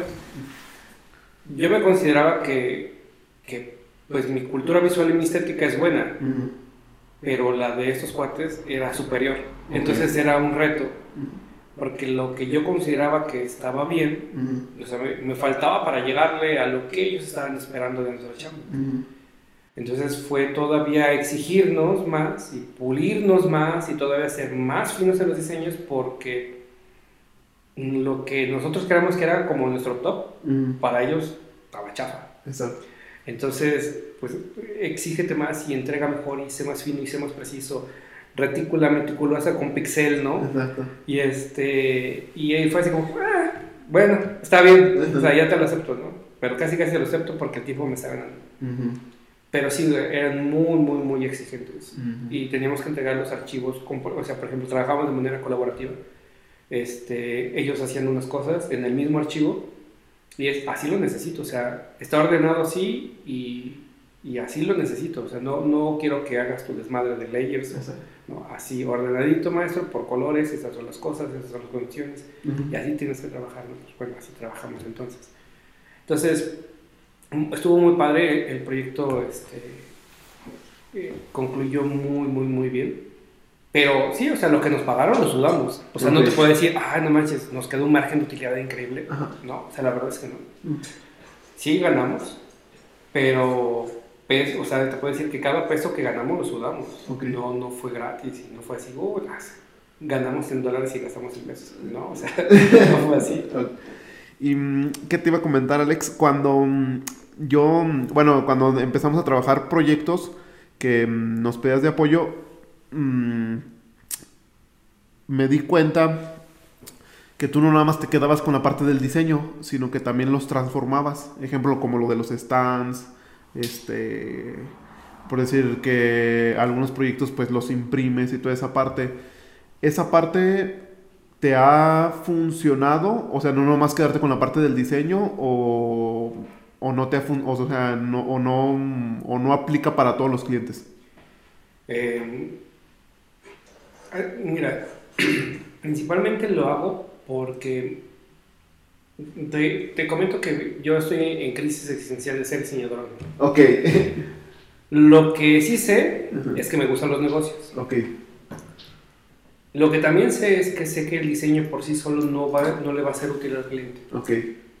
Entonces, nunca me ha gustado quedarme en, aquí está mi entregable, si te funciona, chido, si no, estupendo, y gracias por participar. Entonces, por eso yo me siento con la responsabilidad de ir hasta donde el cliente me permite. Okay. Si el cliente me permite llegar a hacer su espacio comercial, hago su espacio comercial. Si el cliente me permite entrar en sus procesos de producción, me meto en procesos de producción. Oye, pero no eres ingeniero, no me importa. me siento obligado a que esta empresa jale. Ok. Entonces, de repente es muy chistoso, ¿no? Cuando, cuando me presentan a alguien, me dice, es muy raro que me digan Alejandro el de diseño. Me dice Alejandro el de mercado. No soy mercadólogo, pero mis clientes me interpretan como mercadólogo. O Alejandro el consultor. Bueno, Si me quieres decir consultor, pues soy consultor. Pero realmente es porque me gusta meterme hasta donde me deje el cliente, meterme y yo, y yo me siento responsable por ese negocio. O sea, cuando platico con mis clientes digo, es que tu bronca no es esto, ¿no? O sea, tu bronca tiene que ver más con tu recepcionista. Exacto. Y digo, hay clientes que pues me tienen la confianza y dicen, pues vamos a probar, pues vamos, a recepcionista, muchas gracias, pero necesitamos a alguien que tenga mejor actitud y vemos resultados, vemos KPIs y ahí está, ahí está. Pues, o sea, no tenía que ver con un servicio conmigo, tenía que ver con, con tu operadora. Exacto. A se me hace muy curioso porque me acuerdo cuando fuimos con la arquitectura de marca, que nos ayudaste. Y después me quedé pensando con Diana, fíjate que Alex es como nuestro psicólogo. O sea, porque, o sea, cómo están ahí las cosas, pero tú nos ayudaste a, a ponerlas y a centrarlas, ¿no? Porque ni Diana ni yo nos poníamos de acuerdo. Entonces le dije a Diana, oye, pensándolo bien, Alex fue nuestro psicólogo. O sea. Psicólogo de pareja. sí, así lo sentimos, ¿eh? O sea, bueno, no lo sentí en su momento. Yo nada más iba. Y hasta después que lo analizamos y le dije, mira, todo lo que nos dijo, o sea, realmente todo lo que nos diste, pues es este, todo lo que somos realmente. Pero el llegar a poner de acuerdo a dos personas, pues creo que no estás cobrando la, la parte de, de la estructura, estás cobrando la parte de ponernos de acuerdo. Fíjate que, ahorita que lo platicas así, yo casi nunca me retiro de ningún proyecto, por lo usual. Siempre trato de, llegar hasta las últimas consecuencias, sean buenas o sean malas. Pero sí hubo en un proyecto que descansé, que me hayan dado las gracias, que dije que bueno, porque eh, hay proyectos en los que son muy buenos, pero la parte operativa no las puedes cambiar y son cosas muy delicadas. en, este, en este proyecto se suponía que este, la persona que me contrata ah, iba a atender uno de los negocios donde él no era el encargado, sino el encargado era su esposa. Y ella la, era la que tuvo la idea este, de hacer el negocio, la que tenía las bases del negocio. De hecho, ella lo operaba porque ella estaba ahí físicamente. Pero no podíamos avanzar si el esposo no lo autorizaba. Y yo decía, oye, pero tú estás aquí operando, o sea, tú sabes si lo hacemos o no lo hacemos. O sea, tú deberías de tomar la decisión. No, es que es mi esposo. Y empezó a haber mucho conflicto. este, que el conflicto llegó a ser tanto que, que, que ya, ya no podía yo ver a, a, mi clienta, porque yo me sentía que ella era mi clienta. El que me contrató fue el puente de, oye, yo necesito que me ayudes, pero que necesito que me ayudes allá, ¿no? en otra empresa. Entonces ya hubo un momento en el que ya no podía verla a ella porque ya había conflicto de pareja, porque yo, yo le estaba empujando a ella, pero es que tú eres la del negocio, ¿no? O sea, tu esposo está en otro negocio, él está haciendo el suyo, tú haces el tuyo, ¿no? Y pues no, o sea, yo me tuve que retirar porque yo dije, aquí, o sea, vamos a tener un conflicto mayor. Exacto. Y no, no, voy a ser útil, o sea, lejos de ser útil, estoy metiendo más conflicto a la empresa. Pero la empresa era muy buena este, yo creo que hasta la fecha tiene un producto muy bueno. Realmente quien le hace daño ahí es que no deja el esposo crecer a su esposa, porque su esposa tiene buenas ideas, tiene buenas iniciativas, pero por su propia relación no permite que crezca el negocio. Sí. Y dices, bueno, ahí no podemos hacer nada. Sí, hay etapas que luego nos cuesta como emprendedor o como empresarios que estorbamos, por decir, yo ahorita en ciertas áreas, Alex, siento que estorbo, entonces este, el yo hacer algo alento todo. Entonces te tienes que dar cuenta también, o sea, tienes que tener la capacidad para decir, ¿sabes qué? Este, voy a contratar a alguien mejor que yo y que lo haga y sin ningún problema. Se, escucha fácil, pero es bien complicado. Sí, sí es complicado. O sea, decir, contratar a alguien mejor que yo, ¿no? ¿Cómo? O sea, si yo soy el amo y señor de este negocio. Exacto. Y sí, es, es, complicadísimo. Digo, yo a mí hasta la fecha me puede ser un enorme trabajo. Digo, ya no tanto, pero o sea, hasta la fecha para mí es complicado delegar un proyecto, sobre todo en origen, porque yo no verlo, el, oye, ¿qué está pasando en ese proyecto? ¿Por, qué están, ¿Por, qué están, tomando esas decisiones y yo no tengo las bases? No, o sea, no me gusta sentirme ciego. Siempre me siento muy responsable de cada uno de los clientes y el yo sentirme ciego, no tener datos, es como, bueno, y si se están pasando bien las cosas, no están pasando bien, me cuesta mucho trabajo, pero ahí vamos ejercitando el músculo de la confianza. Exacto. No, pues es poco a poco, Alex. Y aparte, el nivel de exigencia que tú traes es diferente totalmente. Bueno, es, es uno, es, uno que, que, habrá muchos. Exacto. Está excelente, Alex. Y mm, con esto que está pasando de la pandemia, Alex, ¿qué hábitos sientes que cambiaron en tus clientes o, y qué hábitos o hacia dónde crees que va el diseño? Este, o sea, ¿qué hábitos cambió con el cliente de tus mismos clientes ¿Y hacia dónde crees que vaya el diseño en, cuestión de, de, la forma de cómo estamos cambiando de que antes de la pandemia éramos unos y ahorita somos otros? Ah, yo creo que simplemente se aceleró Ok. a lo que ya íbamos, que al final de cuentas era aprovechar toda la comunicación digital y los distintos medios que lo permiten y los que se van desarrollando. Eh, íbamos para allá, simplemente fue tomar un atajo Ok. y comprimir todas las acciones que venían en camino a hacerla más, este, de una manera más acelerada, pero en la misma ruta, creo yo. Ujú. Eh, cosas que yo puedo decir que me siento bendecido por la pandemia es que ahora me siento más productivo. Ujú. Antes me costaba mucho trabajo este, meterle horas de gabinete, que las horas de gabinete es estar pues enfrente de la computadora o haciendo el estudio, lo que necesitas hacer para sacar el proyecto, y las horas de acompañamiento, consultoría y venta. Ujú. Entonces, yo perdía, yo sentía que perdía muchísimo tiempo en ir, trasladarme, ir a la empresa, de aquí lo que me daban acceso, luego la reunión, y si se alargaba la reunión ya me echaba todo el día, Ujú. y nada más había visto a un cliente, ¿no? Ujú. Y ahorita con la pandemia me siento muy aliviado porque ya la mayoría de los clientes es, vamos a hacer conferencia. Perfecto, vamos a hacer conferencia, ¿no? Exacto. no Ya me ahorré una hora, medio de transporte de ida y otro medio de regreso. Entonces te puedo ver a ti y puedo ver a otro. Y puedo ver a otro. Y entonces, padrísimo, cuelgo cuando me cuelgo y, y agarro la otra conferencia o la llamada telefónica y entonces siento que me ha hecho muy productivo. Antes lo empecé a hacer, antes de la pandemia, empecé a hacer un café en mi oficina. Porque dejaba a mis hijos en la escuela, me plantaba en un café y ya no bajaba a la oficina. Y este y yo creo que esto fue como el preludio de, de la pandemia, porque ahorita sí voy a la oficina, pero realmente nada más a atender las cosas que son vital, que son de la oficina y que no las puedo hacer desde otro lado. Ujú. Eh, pero de ahí más, si no necesito ir a la oficina, no voy. Ujú. Y, y igual nada más a la oficina va ahorita una sola persona que tiene que atender cosas de la oficina, pero si por mí todo mi equipo está conectado remotamente donde esté, yo no tengo bronca, pero creo que por mi modelo de negocio lo permite. Ok. Si, no sé, si fabricara bolsa, tal vez no podría hacerlo, Exacto. pero el modelo de negocio que tenemos lo permite, entonces no le veo yo problema. Ok. Y la pandemia, digo, en esa parte, Aceleró. en operación, creo que me ayudó. Exacto. Sí, ahorita ya no es, antes sí era complicado decir a un cliente, oye, hacemos conferencia, no, no, yo te necesito ver aquí, Ujú. Porque si no te veo, no siento que trabajas, ¿no? Exacto. Y ahora es, no, espérate, pues de lejos, padrísimo, resolvemos, ya te dices cuenta que a través de una conferencia lo podemos lograr Exacto. y salimos adelante, y es más, ahí vienen las métricas, ¿no? Los compromisos que tenemos ambos que vayan avanzando. Entonces, creo que eso a mí me, me benefició. Y te hizo productivo. Está excelente, Alex. Mm, te- llegamos a una sección, Alex, de unas preguntitas y luego este, unas finales que le hago a todos los este, em- emprendedores y empresarios que vienen y terminamos, ¿va? Tú échale. Échale. Este, mm, para un emprendedor, Alex, generalmente, este, ¿qué recomendación le podrías decir de su logotipo? O sea, cuando va iniciando, ¿qué, qué bases debe de tomar para un buen logotipo?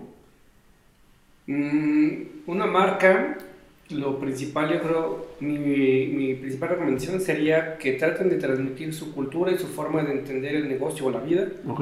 lo transmitan en ella. No significa que, que lo vaya a decir, o sea, que el logotipo vaya a decir, ah, yo quiero vivir feliz, o yo quiero ser eficaz, eficiente o rápido, no. Pero el logotipo yo siempre le he dicho que es un gran pretexto. Ujú. Es un pretexto para presentarte. Normalmente cuando llega alguien no te conoce y tú dices, oye, tengo una empresa que se llama Conex. Ujú. La pregunta obligada es, oye, ¿pero qué significa Conex? no? Entonces, ese pretexto es bendecido porque si tu marca tiene un fundamento interesante, normalmente termina siendo atractivo y termina siendo posiblemente tu cliente. Exacto. O sea, oye, significa esto, oye, qué padre, qué interesante, ¿no? Y, y luego lo, lo, lo visualizas y dices, oye, está, es- eso se ve increíble. Entonces tú me dices que haces esto, oye, fíjate que mi hermano necesita lo que tú estás haciendo. Te lo, te lo, tu tarjeta se la voy a entregar, ¿no? O le voy a compartir tu contacto a mi hermano. Ujú. Y ahí es donde empieza, pues, a fluir este, un nuevo prospecto, ¿no? Ujú. Entonces, para mí la marca es eso. La marca es un gran pretexto donde tú puedes presentarte, que es el famoso, la, la famosa presentación de un minuto en el elevador, pero lo puedes hacer a través de tu marca. Ok. Entonces, ese es lo, lo que yo diría como recomendación. Trata de implicarle cultura más que, eh, siempre digo, pues, no, no porque escuches el gato volador, pongas un gato volando, ¿no? No tienes que ser literario. La metáfora ayuda a encapsular información y, y, hace más potente las marcas. Exacto. Mm, ¿Crees que, bueno, ya habíamos hablado un poco de esto, pero cuando va empezando el emprendedor, ¿crees que sea necesario invertir en un buen diseño, Alex? ¿O hasta qué etapa? A ver, sí tienes que invertir en un buen diseño, pero con respecto a lo que necesita. No a lo. No, no, no a, a, tratar de cubrir el ego. O sea, es decir, yo estoy emprendiendo y tengo que entender que mi mínimo requerido es AB. Invierte en AB y listo. No inviertas en A, B, C, D, F, G porque no lo vas a utilizar, no te va a generar retorno de inversión, no te va a generar nada. O sea, invierte en lo que necesitas realmente para seguir dando el siguiente paso. Cuando vayas al piso 2, invierte para el piso 2. Y así sucesivamente, ¿no? Este, una marca literalmente es muy, muy cara, inclusive para las grandes empresas. Hacer una transformación de marca es carísima. Entonces, normalmente nunca se hace de la noche a la mañana. Siempre es gradual. Nunca, o sea, eh, eh, financieramente no es posible. Okay. Y menos pues, para un emprendedor. Si yo como emprendedor lo mínimo requerido este, necesito el nombre de una marca porque a lo mejor mi marca patronímica es Saret Palacios. Bueno, mínimo necesitarás saber cómo te llamas y decirle, yo soy Saret Palacios. Listo. O sea, mínimos requeridos. Ya después dirás, bueno, es que voy a montar una conferencia. Ah, pues bueno, entonces ahora necesitarás un sitio que genere tickets para que tengas auditorio y ahí invierte ahora eso, ¿no? Pero ya estás en la segunda etapa. Ok. Una duda que me surge, Alex. ¿Cuánto tiempo le tienes que dar de refresh a una marca? O sea, ¿cada cuántos años? ¿O no hay una regla? No, regla de oro no hay, pero sí hay eh, motivos. Okay. Motivo uno es nueva sociedad. Te das de cuenta, en ese momento Conex o Saret Palacios eres tú, pero de repente encontraste a un socio interesante que le va a sumar al proyecto y que le va a dar no necesariamente el mismo rumbo entonces ahí es un buen pretexto para poder este, darle el refresh a la marca. Otro es que en el tiempo que está viviendo esta marca deja de ser útil porque ya no representa el valor actual de, de la marca, principalmente ya no representa la cultura. Ya ha transformado tanto los servicios o los productos que ya no, esa marca ya no te representa fielmente como eres. Entonces en ese momento también es importante darle un refresh para que comuniques lo que está sucediendo en ese momento con la marca. Y, este, y la otra puede ser prácticamente mera estrategia comercial. Porque también el relanzar una marca te da oportunidad de volver a conectar con antiguos y nuevos clientes. Eh, todo lo nuevo es suficientemente atractivo para, voltear, para voltearlo a ver, no necesariamente para comprarlo, pero algo nuevo siempre es interesante para la vista. Entonces también es un pretexto comercial. Ok. Y si les diéramos fuentes de inspiración, Alex, este, ¿Qué marcas están haciendo las cosas bien? Este, a lo mejor que nos puedas mencionar tres, pueden ser de aquí, para que los emprendedores puedan ver y digan, ah, mira, esta marca está haciendo las cosas bien en cuanto a diseño, este, una en cuanto a estrategia o global. Mira, en general hay una tendencia que se llama las marcas nativas digitales, okay. que empezaron a aparecer hace dos años, en el sí, 2018, empezaron a hacer el boom creo que esas marcas son las que empezaron a, son las que están tronando el retail, literalmente. Eh, y yo creo que esa es la lógica del negocio que sería muy oportuno verlo, porque es tendencia y que vamos a terminar yendo todos para allá. Okay. Las marcas nativas digitales normalmente lo que, lo que sucedió es lo que pasó con la música, ¿no? que la música estaba concentrada con las grandes disqueras y las grandes disqueras eran las que te decían a ti, artista, cuánto te pago, dónde te presentas y, las regalías que te tocan. Y pues tú tenías que decir como artista, pues sí, está bien, ¿no? Porque no había otra forma de salir como artista al mundo. Era por un canal y se llamaba disquera. Entonces el retail funcionaba exactamente igual, y más en Estados Unidos, donde nada más las grandes corporaciones, si tú querías vender, pues tenías que vender a través de ellas, no había otra forma. Exacto. Entonces llega el hermoso Internet, uno dice, pues ¿qué crees? Yo tengo acceso para todos. Entonces empezaron a salir estos negocios con teorías muy interesantes, como la de long tail que alimentó Amazon. este, y esas empezaron a evolucionar. Como siempre llegan mentes jóvenes, mentes eh, inquietas que creen que pueden cambiar el mundo y normalmente lo hacen. Entonces empezaron a, a, formar esos negocios que se llaman marcas nativas digitales o marcas nativas verticales digitales, eh, que prácticamente lo que se trata es que ellos ofrecen y ofertan completamente su producto a través de línea y su cadena productiva no requiere almacenamiento. Normalmente es una cadena de producción muy ágil, donde sus suministros son mínimos, no requieren almacenamiento o lo saben hacer muy estratégicamente y sus gastos, eh, sus gastos operativos caen literalmente para que su margen de utilidad prácticamente lo convierten en su gasto más eh, inicial o principal es publicidad. Y el resto lo, lo, invierten en el producto. Que el producto sea muy bueno, sea muy atractivo, tenga eficiencia, tenga garantías, ¿no? Y ahí es donde convierte pues en un gran éxito de negocio. Entonces yo creo que la tendencia va para allá y, su lenguaje visual y su comunicación es muy particular.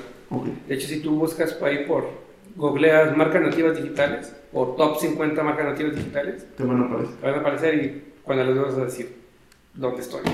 Okay. Sí, sí, sí, sí, son cuentas que están pues, realmente en el hoy, en lo que está pasando. Ok, está excelente, Alex. Esta pregunta se las hago a todos, Alex, este, aquí en el canal, y les pregunto, ¿qué es el éxito para ti, Alex? El éxito, este, para mí el éxito es hacer y darle la vuelta al miedo. O sea, eso en específico. Yo, yo, yo me, me identifico mucho con, con Edison, que hablaba sobre el éxito, que era 99% transpiración, 1% inspiración. Okay. Yo siempre he, dicho, varios amigos, gente cercana, gente que me estima, me dicen, es que eres talentoso, Alex. Y yo le digo, no, yo soy como Pitbull o como, sí, o, o como un artista o como alguien que trabaja mucho, pero gente talentosa no, o sea, hay gente talentosa muchísimo más que yo. Y yo creo que mi verdadero talento es que me gusta el trabajo duro. Okay. Si hay que morir y no dormir en dos semanas, así hay que hacerle, pero hay que sacar la chamba, ¿no? Okay.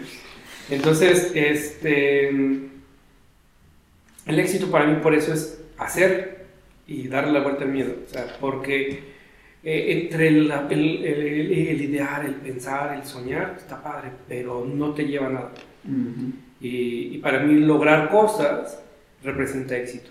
Entonces, por ejemplo, normalmente el éxito creo yo que está representado en hacer algo muchas veces, cometer muchos errores, aprender mucho de ello y poco a poco empiezas a notar que eh, lo empiezas a hacer bien o, o, empiezas a ser notable o destacable. Y eso puede ser en el negocio, puede ser en la familia, eh, puede ser en un hobby. Y ahí empiezas a, ver realmente que eres exitoso haciendo bien las cosas. Pero son para mí esos dos factores, haciendo y dándole la vuelta al miedo. Y sin eso, no, o sea, no, no, se me hace difícil que eso. Exacto. Está excelente, Alex. Muy bien. ¿Y alguna recomendación de un libro, Alex? ¿O alguna frase que te marcó en tu vida y te ayudó a lo mejor a cambiar tu forma de pensar o de ser? Pues mm, hay tres autores que son divulgadores científicos que hablan sobre neurociencia. Uno es María Alonso Push, otro es este, Elsa Punset y Edward Punset. Los tres son divulgadores científicos de neurociencias. Para mí es muy interesante aprender de neurociencias porque es entender lo que sucede adentro de ti como de manera racional. Oye, ¿por qué sientes miedo? ¿O por qué eres procrastinador? ¿O por qué te sientes con la necesidad de convivir con gente? ¿O por qué este, hay un número de preguntas comunes, cotidianas, que una vez que lo entiendes, híjole, se te quitan como muchos candaditos que traías ahí atorados y no te dejan hacer las cosas. O sea, porque yo creo que cuando te conviertes en, empresario, cuando escuchas por todos lados, no es que tienes que invertir en ti. Sí, definitivamente, o sea, porque la única restricción eres tú. Si va bien en el negocio, es tu responsabilidad. Si va mal, también. Si no crece, pues tú eres el único. Si crece, también. O sea, no porque tú hagas todo, pero al final de cuentas es el que toma decisión. Bueno, de hecho me faltó eso. También el éxito creo que es saber tomar decisiones.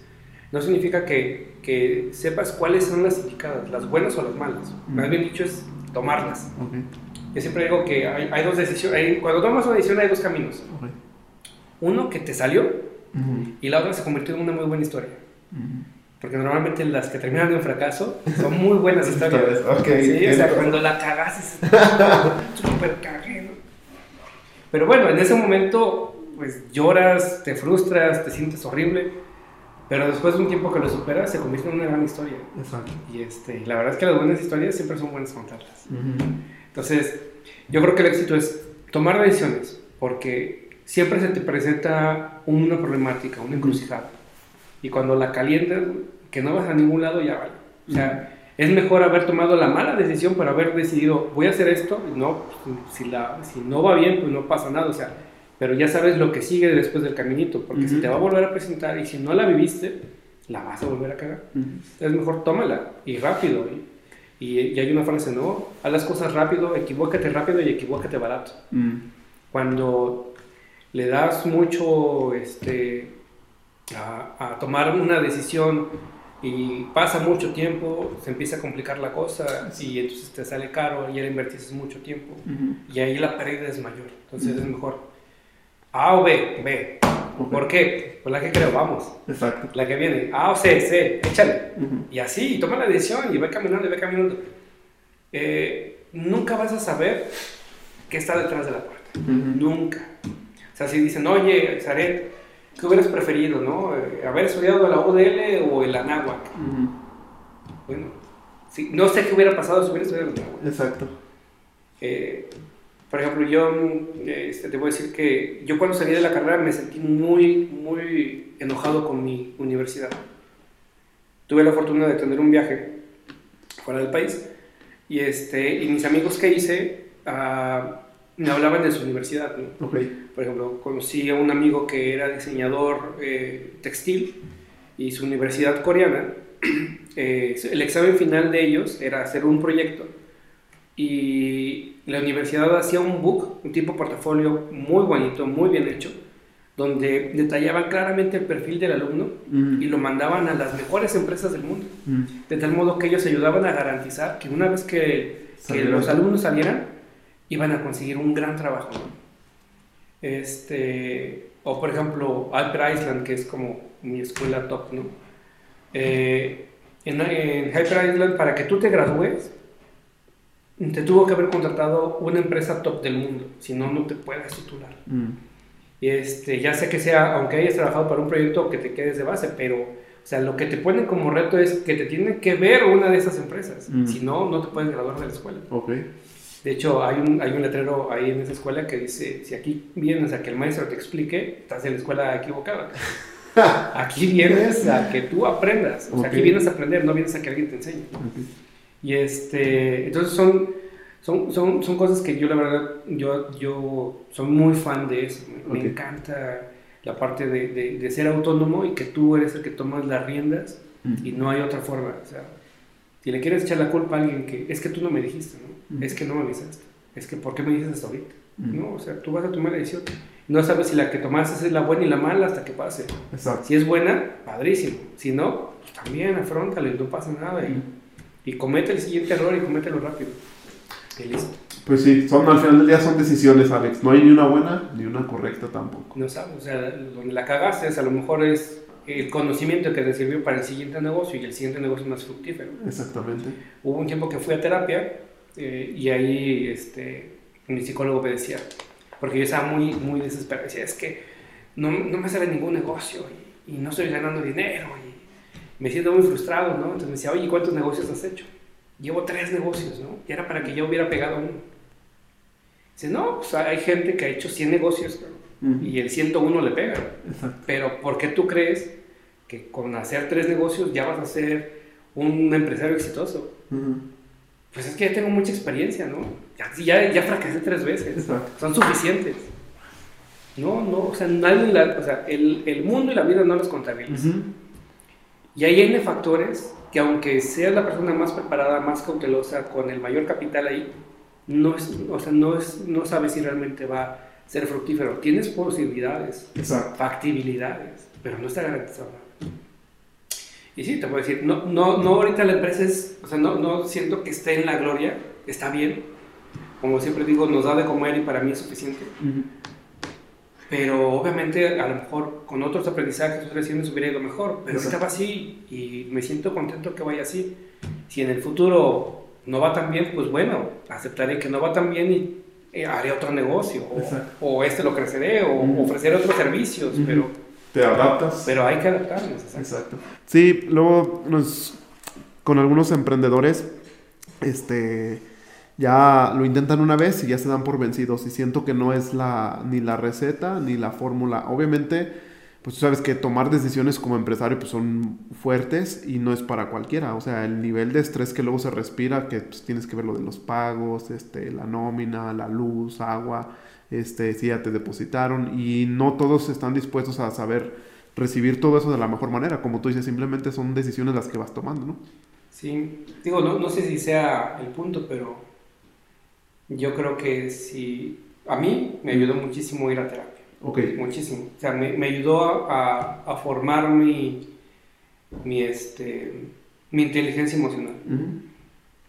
Digo, antes, no sé, no, no, lo sabía digerir y tenía gastritis tremenda y me dolía el estómago, me sentía mal con una noticia mala, un rechazo de un cliente. Este, y digo, realmente Mm, a mí me ayudó, no digo, no sé si a todos, a alguien escuchando a alguien con eso es suficiente o hablando con su mamá es suficiente, pareja, pero a mí sí me ayudó muchísimo. Este, yo fui por muchos años, seis años tal vez, y, y, realmente em, empiezas como a, conocerte mejor y, sabes identificar cuando alguien te, te, tocó el punto de dolor y dices, ay, cabrón pero ya me sé recuperar, o sea, ya me sé recuperar y, vamos a dar la vuelta, ¿no? Exacto. O alguien que te toca el ego y te estás elevando de más y dices, no, espérate, vamos a bajarnos porque de aquí ya me he caído tres veces.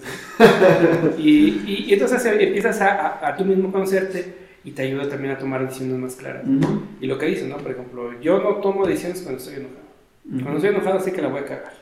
Voy a tratar de hacer una tontería y, ahí no digo, no, ok, no la voy a tomar hoy, la tomo mañana y mañana más tranquilo puedo analizarlo mejor. También cuando estoy muy emocionado por un proyecto, tampoco no tomo la decisión. no es que escuche increíble, eso va a ser un negociazo, sí, a huevo, vamos a meterle todo aquí. No, tampoco. También me calmo y digo, a ver, todo se ve hermoso. Y también cuando se ve hermoso, pues salta la alarma y dices, espérate, aquí hay algo raro que a todos te dijeron que sí, güey, a la primera y nunca, nunca es así, ¿no? Exacto. Eh, algo está pasando, entonces vete tranquilo.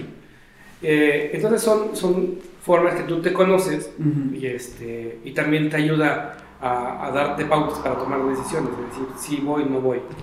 Voy con todo o no voy con nada. Me retiro antes de que empiece el juego o mejor traigo la caballería adicional porque me va a faltar. Entonces creo que es algo que yo lo recomendaría a todos los que quieren ser empresarios y emprendedores pues ten inteligencia emocional, si no, no, no vas a durar mucho en el ruedo. Exactamente, sí, nosotros también, este, yo también he trabajado, este, obviamente no con un psicólogo, pero he ido a diferentes lugares y siento que sí es muy importante. Y también yo tenía una idea de ejemplo, ahorita que tengo a mi hijo, tener la idea de enseñarle unas cosas, pero creo que lo básico es inteligencia emocional. O sea, antes de andarle enseñando cualquier cosa. Este, y antes de que aprenda a Exactamente, este, porque creo que todas las demás herramientas están muy fáciles a comparación de esa parte y creo que es muy importante. Sí, definitivamente. Y este, yo creo que, que es clave para cualquier, cualquier persona que quiera ser empresario, más que emprendedor. Porque yo creo que emprendedor todos tenemos espíritu de emprendedor. Exacto. Es decir, todos hemos escuchado a la tía que va a hacer el negocio de perfumes o este al amigo que va a vender coches usados, es decir, todos los hemos escuchado, pero son como estos deseos de Navidad, yo quiero hacer. Lo escuchas y dices, wow, qué tan brillante. ¿no? no cuando lo hagas, a ver si me sigues hablando, ¿no? porque te viene muy bien. Pero realmente no. Es quien se avienta, son muy poquitos. Y normalmente una, es como a mí me sucedió que yo, por mis circunstancias de vida, fui empujado a eso yo lo por decisión propia, ¿no? Con muchas agallas y se amarraron y dijeron, pues vamos a salir. Por ejemplo, dato importante, no sé si lo conozcas tú. El, el, el, emprendedor que el día de hoy está ganando un sueldo mínimo, un sueldo base, Si en ese momento decide, decide convertirse en autoempleado, como salir a vender chocomiles o lo que sea de la forma más sencilla, en ese momento es muy probable que triplique su ganancia. Es decir, si hoy soy un asalariado de sueldo mínimo, el yo autoemplearme es muy probable, no es garantía, pero es muy probable que tripliques tu, tu ganancia mensual. Okay. Eh, cuando no tienes el, el, salario base, eres un salario por medio okay. y te lanza, no necesariamente vas a ganar lo mismo. Es muy probable que estés por debajo de lo que ganabas en ese empleo, cuando arrancas. Okay. Eh, y viceversa, si eres estando en un puesto directivo y te lanzas en cero, va a ser muy complicado que arranques ganando eso. Pero es decir, eh, normalmente siempre decimos, es que no tengo, ¿no? Con qué arrancar. Güey, si no tienes nada, tienes todo para ganar. Uh -huh. Tienes todo para ganar. O sea, si hoy dices, me estoy muriendo de hambre, ve ya su negocio. Exacto. No vas a perder nada. O sea, ya lo perdiste todo. Ahorita lo que le tires vas a ganar. Uh -huh. eh, y la otra yo podría recomendar es, tienes que conocerte. Tienes que saber cuáles, cuáles son tus bondades, para qué eres bueno. Y de eso sacarle provecho. Eh, yo, por ejemplo, yo digo, yo no me considero que sea un muy buen diseñador. Uh -huh. Pero creo que me considero bueno eh, haciendo radiografías de los clientes. Okay. y esa radiografía de los clientes es la que me ayuda a hacer negocio. Mm.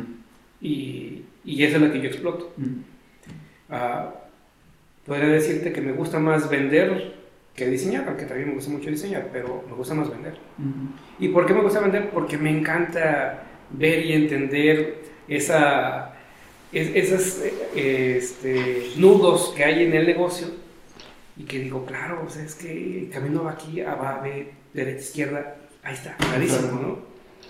Y, este, y, y, me encanta, me, me, encanta meterme en el negocio y yo digo, wow, nunca me había imaginado que el negocio de hoteles fuera así, ¿no? Pero está padrísimo, ya lo entendí y así se puede desmarañar. Uh -huh. Entonces realmente es lo que más me apasiona hacer. Exacto. Sí, yo, yo les doy dos recomendaciones, Alex. Cuando tienen una familia y tienen gastos fijos, yo digo que mínimo tengan seis meses para que intenten emprender, o sea, de ahorro de sus gastos fijos, porque salirse así y tener compromisos de casa, coche o de algo, creo que es muy complicado y por eso tienden a regresarse otra vez al trabajo, porque ahí digamos que es una seguridad. Este, pero es mi recomendación que tengan ahorros mínimo de tres a seis meses si lo van a intentar con gastos. Y la otra es que cuando están jóvenes y no tienen nada que perder, pues es la mejor opción. Obviamente esa también la recomiendo.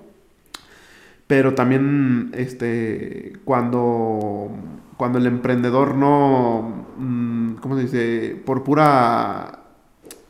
Van, van a pasar, yo, yo les digo, tienes que tener hambre, aunque seas este, colaborador o que seas emprendedor, porque lo que tú ganas hoy en 10 años necesitas ganar el doble para poder vivir casi que tablas. Entonces, siempre yo he dicho, de todos modos tienes que tener esa hambre, porque al final del día, con tu mismo sueldo, en 10 años no lo vas a poder este, armar. Sí, bueno, yo, yo no sé, digo, no. yo, yo lo pongo ese sobre la mesa, ¿no? A lo mejor, no sé si seis meses Uh -huh. eh, o tres meses sea como un requisito. Ok. Uh, porque insisto, o sea, yo digo, tengo familia, es, es, muy complicado y, por ejemplo, cuando ahorita estoy tratando de emprender otros negocios aparte de este. Uno es que tienes que entender que tienes que sacrificar Uh -huh. Ah, bueno. O sea, ¿quieres ser emprendedor o empresario? Es, tienes que estar dispuesto a sacrificar y normalmente es tiempo. Uh -huh.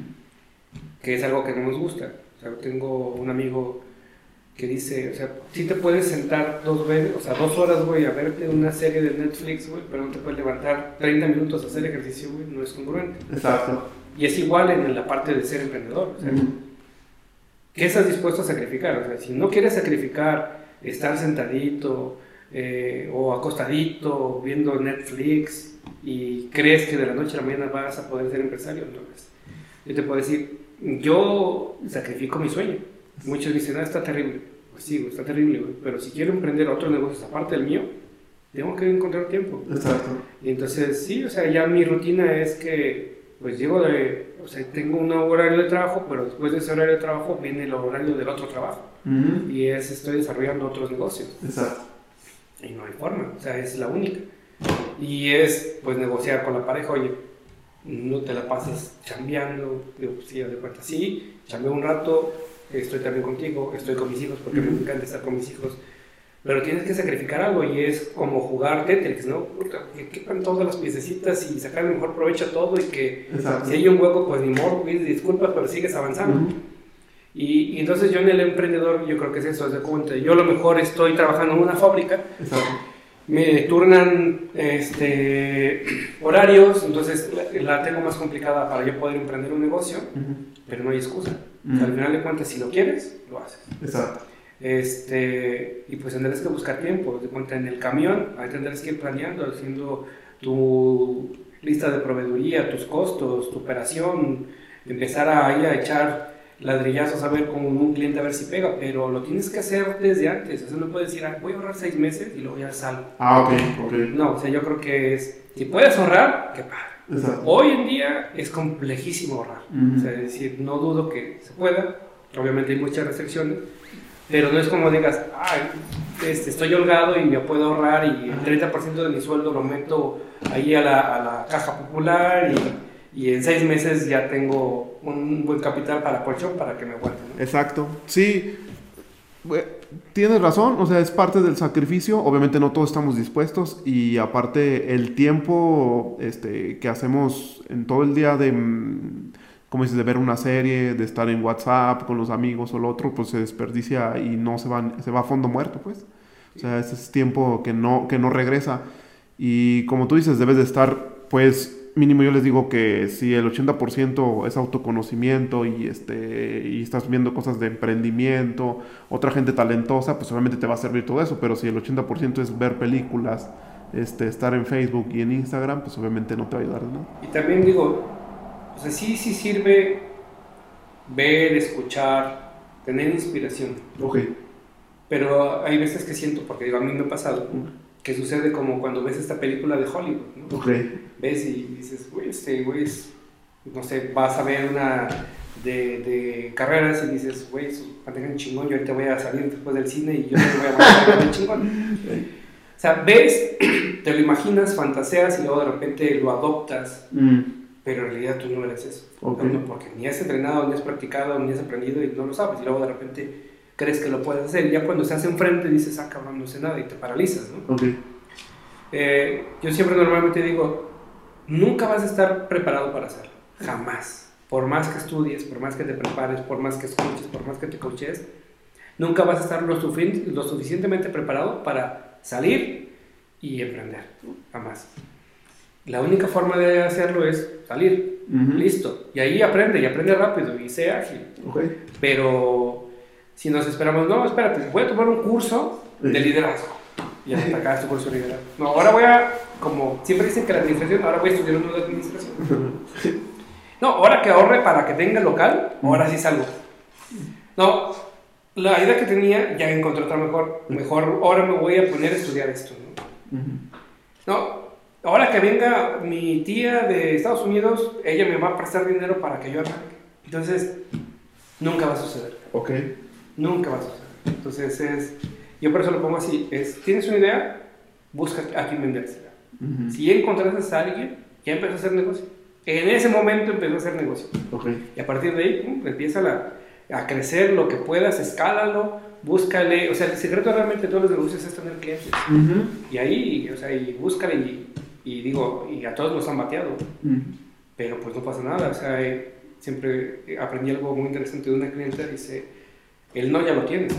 O sea, tú el no ya por hecho, güey, que va a ser, y es muy probable que te digan que no. Entonces ya, güey, o sea, no tengas miedo. Si te dicen no, no pasa nada. Y te dicen sí, ya chingaste. Entonces, pues el no ya lo tienes, ve por el sí. Ok. Y, este, y así es. Y vendas lo que quieras o produzcas lo que produzcas. No hay más. Y también creo que otra forma de hacer un, este, como de suavizar el proceso de ser emprendedor o empresario, es relaciones públicas. Relaciones públicas no me refiero a una parte bonita nada más, sino me refiero a que también busques amigos, pero no nada más para que les ofrezcas tu, tu producto, sino, oye, tengo esta problemática, ¿conoces a alguien que me pueda ayudar? Ah, sí, yo conozco a alguien Oye, fíjate que estoy buscando quién haga este plástico. ¿Tú conoces a alguien? Y entonces, de este modo va saliendo el networking y, y, va, y va evolucionando tu negocio, va creciendo. Porque si tú dices, yo por mis gustos, yo lo quiero hacer todo, no, está complicado. Siempre hay gente, como tú dices, hay gente más inteligente, hay gente que ya lo vio, ya lo vivió, ya, lo, ya la regó, pues ahórrate ese camino. Exacto. Y, y, y, bríncatelo y, ve avanzando, simplemente. Está excelente, Alex. La última, Alex, se voltea. Este, ahora tú me preguntas a mí, este, algo que, que quisiera saber de, de mí, este, no, no sé, este, te digo, se voltea ahora el micrófono. Mm. Este, a ver, pues, digo, conozco parte de, de tu historia. Ok. Digo, ¿alguna pregunta? O algo que te pueda aportar, pero ya vi que eres bien feo para los negros. no, no, no, no soy. bueno, eh, aprendo siempre de todos. ¿no? Este, pues no sé, yo, yo creo que realmente en general te he visto, o sea, en un momento fuiste eh, mi alumno, siempre te vi como muy enfocado en lo que querías. De hecho, me dio mucho gusto la primera vez que me dijiste que ya tenías tu negocio y, este, y te he visto crecer. y, la verdad es que yo o sea, te admiro en esa parte porque no cualquiera lo hace. Gracias. Y este... No, nada, la verdad es que yo te podría más que nada, más que preguntar, felicitarte, decirte pues, qué padre que, que, has hecho tu negocio, lo has hecho crecer. Y pues no bien dicho, tú pasas los tips, ¿no? Ahora le ves, Alex. No, pues muchísimas gracias, Alex.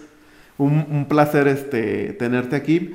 Y pues obviamente todo lo que acabas de decir, yo lo apliqué en algún momento. O sea, es como este, tener una visión a largo plazo, este, saber hacia dónde vas, em, tomar la decisión. No hay, no hay una receta, no ocupé este, ni un peso para poder empezar. Y como dices, yo siempre fui de la idea de primero los clientes y después este... De hecho, recuerdo un poquito tu historia, ¿no? Tú estabas en una empresa de gobierno que que ayudaba a los emprendedores, ¿no? Sí, de hecho, ahí hay algo muy curioso porque cuando me dieron ahí el trabajo, este, yo le comenté, o sea, yo ya sabía que iba a ser proveedor, o sea, yo dije, voy a durar un año me voy a salir, me van a contratar a mí. Entonces, este, yo le dije a la persona que me contrató, le dije, yo voy a ser proveedor de aquí. Dice, no inventes, nadie lo ha podido hacer y ni lo vas a poder lograr. Le digo, sí, dame tiempo. Y pasó un año y en un año, como año y medio más o menos, me convertí en proveedor de ellos. Generé mis propios generé propias estrategias, yo diseñándolas y en su momento, y después me salí porque dije, ah, este, ¿y quién, es, quién, nos va a hacer esos quién nos va a hacer esos proyectos? Le dije, ah, no te preocupes, yo no voy a estar aquí laborando, pero voy a estar por mi cuenta y conozco a las personas indicadas. Y así fue como empecé. Pero, o sea, ¿lo ves? Tú me estás dando la razón. Tú conseguiste primero los clientes. O tú, tú dijiste, estos brothers van a ser mis clientes. Exacto. Pero, o sea, tú ya traías eh, tu tramo de, de, operación, pero dices, pero ya tengo ya tengo gente que, que, que, la maquinita le va a echar gasolina, que son los clientes. Exacto. Entonces, yo, yo, creo que así es cuando realmente los, los proyectos, no todos, pero en su mayoría terminan siendo exitosos. Porque de, de, la otra forma, de la idea soñadora, donde dices, tengo una idea brillante y, y se la platicas al amigo. Normalmente cuando le platicamos la idea al amigo, al primo a la familia, dicen, ah, no, qué chingada idea, qué buena idea. Exacto pero no es necesariamente la opinión pública. Ya cuando la sacas, ahora sí te expones públicamente y sorpresa, resulta que a nadie le gustó, o todos dijeron, está bien padre, pero está carísimo y nadie te quiere decir que está carísimo y no es rentable. Sí, y otra que hemos tomado la decisión, nunca compré un equipo, este, hasta hace poco, pero de los nueve años que llevamos, nunca compré un equipo hasta que no lo tuviera clientado. O sea, yo maquilaba, maquilaba, maquilaba y en su momento decía, sabes que ya no es suficiente por tiempo, ahora sí compraba el equipo. O sea, no tenía primero el equipo y después el otro, porque pues tener equipo, si te das cuenta, pues sales al mercado y son como las tortillas, o sea, están en cada esquina. Entonces, este, esa no es una solución. Entonces yo dije, hasta que yo realmente tenga la cantidad suficiente para que el equipo sea rentable, pues está bien. O sea, y, y eso también me ayudó. Está buenísimo, o sea, es que así, debería ser. Es decir, ¿para qué compras un equipo que te cueste 300 mil pesos y tienes un cliente? Exactamente. Sí, y la otra es que desde que fui estudiante nunca di costos de, de, imprenta porque generalmente salen de la carrera y se quieren poner al tú por tú como si fueran este, impresores, o sea, como si ellos tuvieran los equipos generalmente en diseño. este, yo siempre di un costo un poco más alto porque dije, te tiene que dar un margen porque tú no tienes las máquinas. Entonces eso también me ayudó mucho. Sí, pues ahí está. Tenías tú muy buena iniciativa. Exacto. Sí, pues muy bien, Sara. Pues muchas gracias, Alex. La verdad es que yo, yo te felicito a ti y sé que también, al igual que a mí, no es un trabajo individual, ¿no? Exacto. Creo que aquí también tu, tu partner, que es tu pareja, pues te, también te ayuda, ¿no? Sí, pues ella es, es, socia de Conex, o sea, no... Este, es partner. Exactamente. Sí, este, y no, y me, nos ayudamos mucho porque por decir, ella es muy hábil en la cuestión administrativa y yo soy muy hábil en otras cosas, lo que viene siendo este, la parte de equipos de trabajo, la parte de saber hacia dónde vamos a llevar el negocio, la parte de andar buscando nuevos negocios y ahorita por decir el equipo de trabajo está consolidado y nos ayuda mucho como en esta parte de salir y nos deja hacer otras cosas como parte del podcast. Y como tú dices, también, este, bueno, vi una serie que me marcó mucho, la de Michael Jordan, El último baile, este, y me di cuenta que pues realmente el que es talentoso, el que es empresario, el que es emprendedor, pues le tiene que dedicar más horas que los demás. Por eso se ve una diferencia este, a la hora de, de tirar este, la canasta. Así es. Sí, o sea, que no, no hay este regla, por eso yo creo, y es como mi, mi filosofía, que no hay mejor forma de hacerte bueno en algo uh -huh. que invirtiéndole tiempo. Exacto. No, no porque yo sueñe y yo diga, no, es que yo voy a ser bien bueno. No, es que yo soy bien bueno. Es que me dicen que yo soy bien bueno. Uh -huh. Eso no, no, o sea, sirve para elevar el ego Exacto. y mejorar tu autoestima, ¿no? Pero la realidad es que lo que no hagas, no, no tienes experiencia. Entonces, haz, haz, haz, haz. Riégala, riégala y riégala lo más barato que puedas y sigue haciendo, sigue haciendo. Exacto. Y la otra um, cosa que me di cuenta es que um, yo sí perdí mucho tiempo cuando estaba chavo. O sea, de los 14 a los 19 años, o sea, perdí mucho tiempo. O sea, esa um, cosa sí me arrepiento, fíjate de que en su momento andaba como muy distraído, pero también yo pienso que son lecciones que debí de haber aprendido, que aprendí más bien. O sea, pues seguro que sí, o sea, por ejemplo, yo también yo siento que en la escuela yo nunca fui bueno. Ajá. O sea, bueno en el sentido de que realmente la calificación nunca me interesó. Uh -huh. O sea, te voy a decir, muy pequeño me castigaron hasta los libros, porque era como, como dicen por ahí, era un voraz autodidacta, ¿no? Me Exacto. encantaba y me los estaba tragando y, no, señora, su hijo ya va a la lección 55 y vamos en la 20, castíguele el libro, literalmente, esas fueron las palabras. Como que eso me dio un bajón. Mm. Y este, como que ahí, como no sé, le agarré cierta idea a la escuela y que dije, no, pues o sea, no, no, no voy a hacer lo que me diga la escuela. ¿no? Como que me, me, me, monté en una rebeldía. Y pasó primaria, secundaria y prepa y así fue. Fue como guacala, la escuela guacala, ¿no? Pero había algo en mi, en mi, en mi cerebro que decía, pero la universidad, la universidad va en serio, bro, porque es de lo que vas a vivir. Exacto. Entonces era mucho el conflicto, pero no sé qué voy a estudiar. Y es de lo que vas a vivir, tienes que saber escoger bien. Y este y también creo que fue este rollo de que me la tomé en serio y por eso me hice ratón de biblioteca y cosas por el estilo, porque decía, es que de esto voy a vivir, cabrón. Uh -huh. O sea, no, no puedo salir mal, o sea, tengo que salir con lo más que pueda. Y yo creo que al final de cuentas, me imagino que fue algo que le pasó aquí, o sea, ese, por llamarlo break en tu vida, uh -huh. te llevó a un punto donde te dice, oye, no pierdas el tiempo, cabrón. Exacto. O sea, chingale, chingale, güey, sí. porque no quiero estar acá. ¿no? Exacto. Y entonces, no creo que estuvo mal, sí, a lo mejor dices, no, es que a lo mejor hubiera aprendido, hubiera hecho más cosas, pero... Sí, no, de hecho los primeros dos años yo creo que dormí como tres o dos horas diarias, o sea, porque era escuela, negocio y, este, y proyectos. Pero siempre me ha apasionado esto, como tú dices, lo que no se hace de día se hace de noche. Este, obviamente con el tiempo yo pensé que iba a ser diferente, pero ahora me desvelo por pasión. O sea, porque en su momento era por necesidad, ahora fue por pasión, o sea, porque realmente también me gusta lo que hago. Sí, está bien, digo, bueno, yo lo disfruto. Uh -huh. Este, sí, de repente el cuerpo cobra factura, pero no, o sea, me siento a gusto, me siento contento con ello. ¿no? Si dijera, no, este, me siento mal por hacerlo, no, la verdad es que me gusta, me siento bien. Y este, y, y- y no, digo, seguramente puede haber otras fórmulas, yo no las conozco. Digo, si se las saben, pues igual que hay que te las compartan. Exacto. Pero yo la única fórmula que me ha ayudado a salir bien librado o, medio librado de esto es este, el trabajo duro. Eso. Hecho, siempre cuando me preguntan, oye, ¿cuál es tu mejor cual- cualidad? Trabajo duro. O sea, Yo no soy el güey más talentoso, no soy el más inteligente del mundo, Ujú. pero el trabajo duro no le saco, entonces vamos a echarle ganas. Exacto. Y listo, y, y es lo que me ha ayudado a mí. No, no tengo otra forma de, de expresar cómo, cómo ser empresario, ¿no? Digo, de repente me hablan, "Ah, es que los Shark Tanks, ¿no? Estrategia. Ay, güey, a mí no me. O sea, sí, güey, pero a mí no me da. A mí me da chingarle y hacer.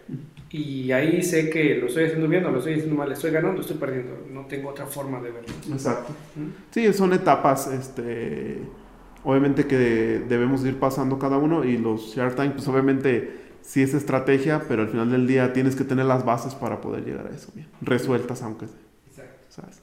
Pues un gusto, mi Alex, el haber venido. Muchas gracias, Alex.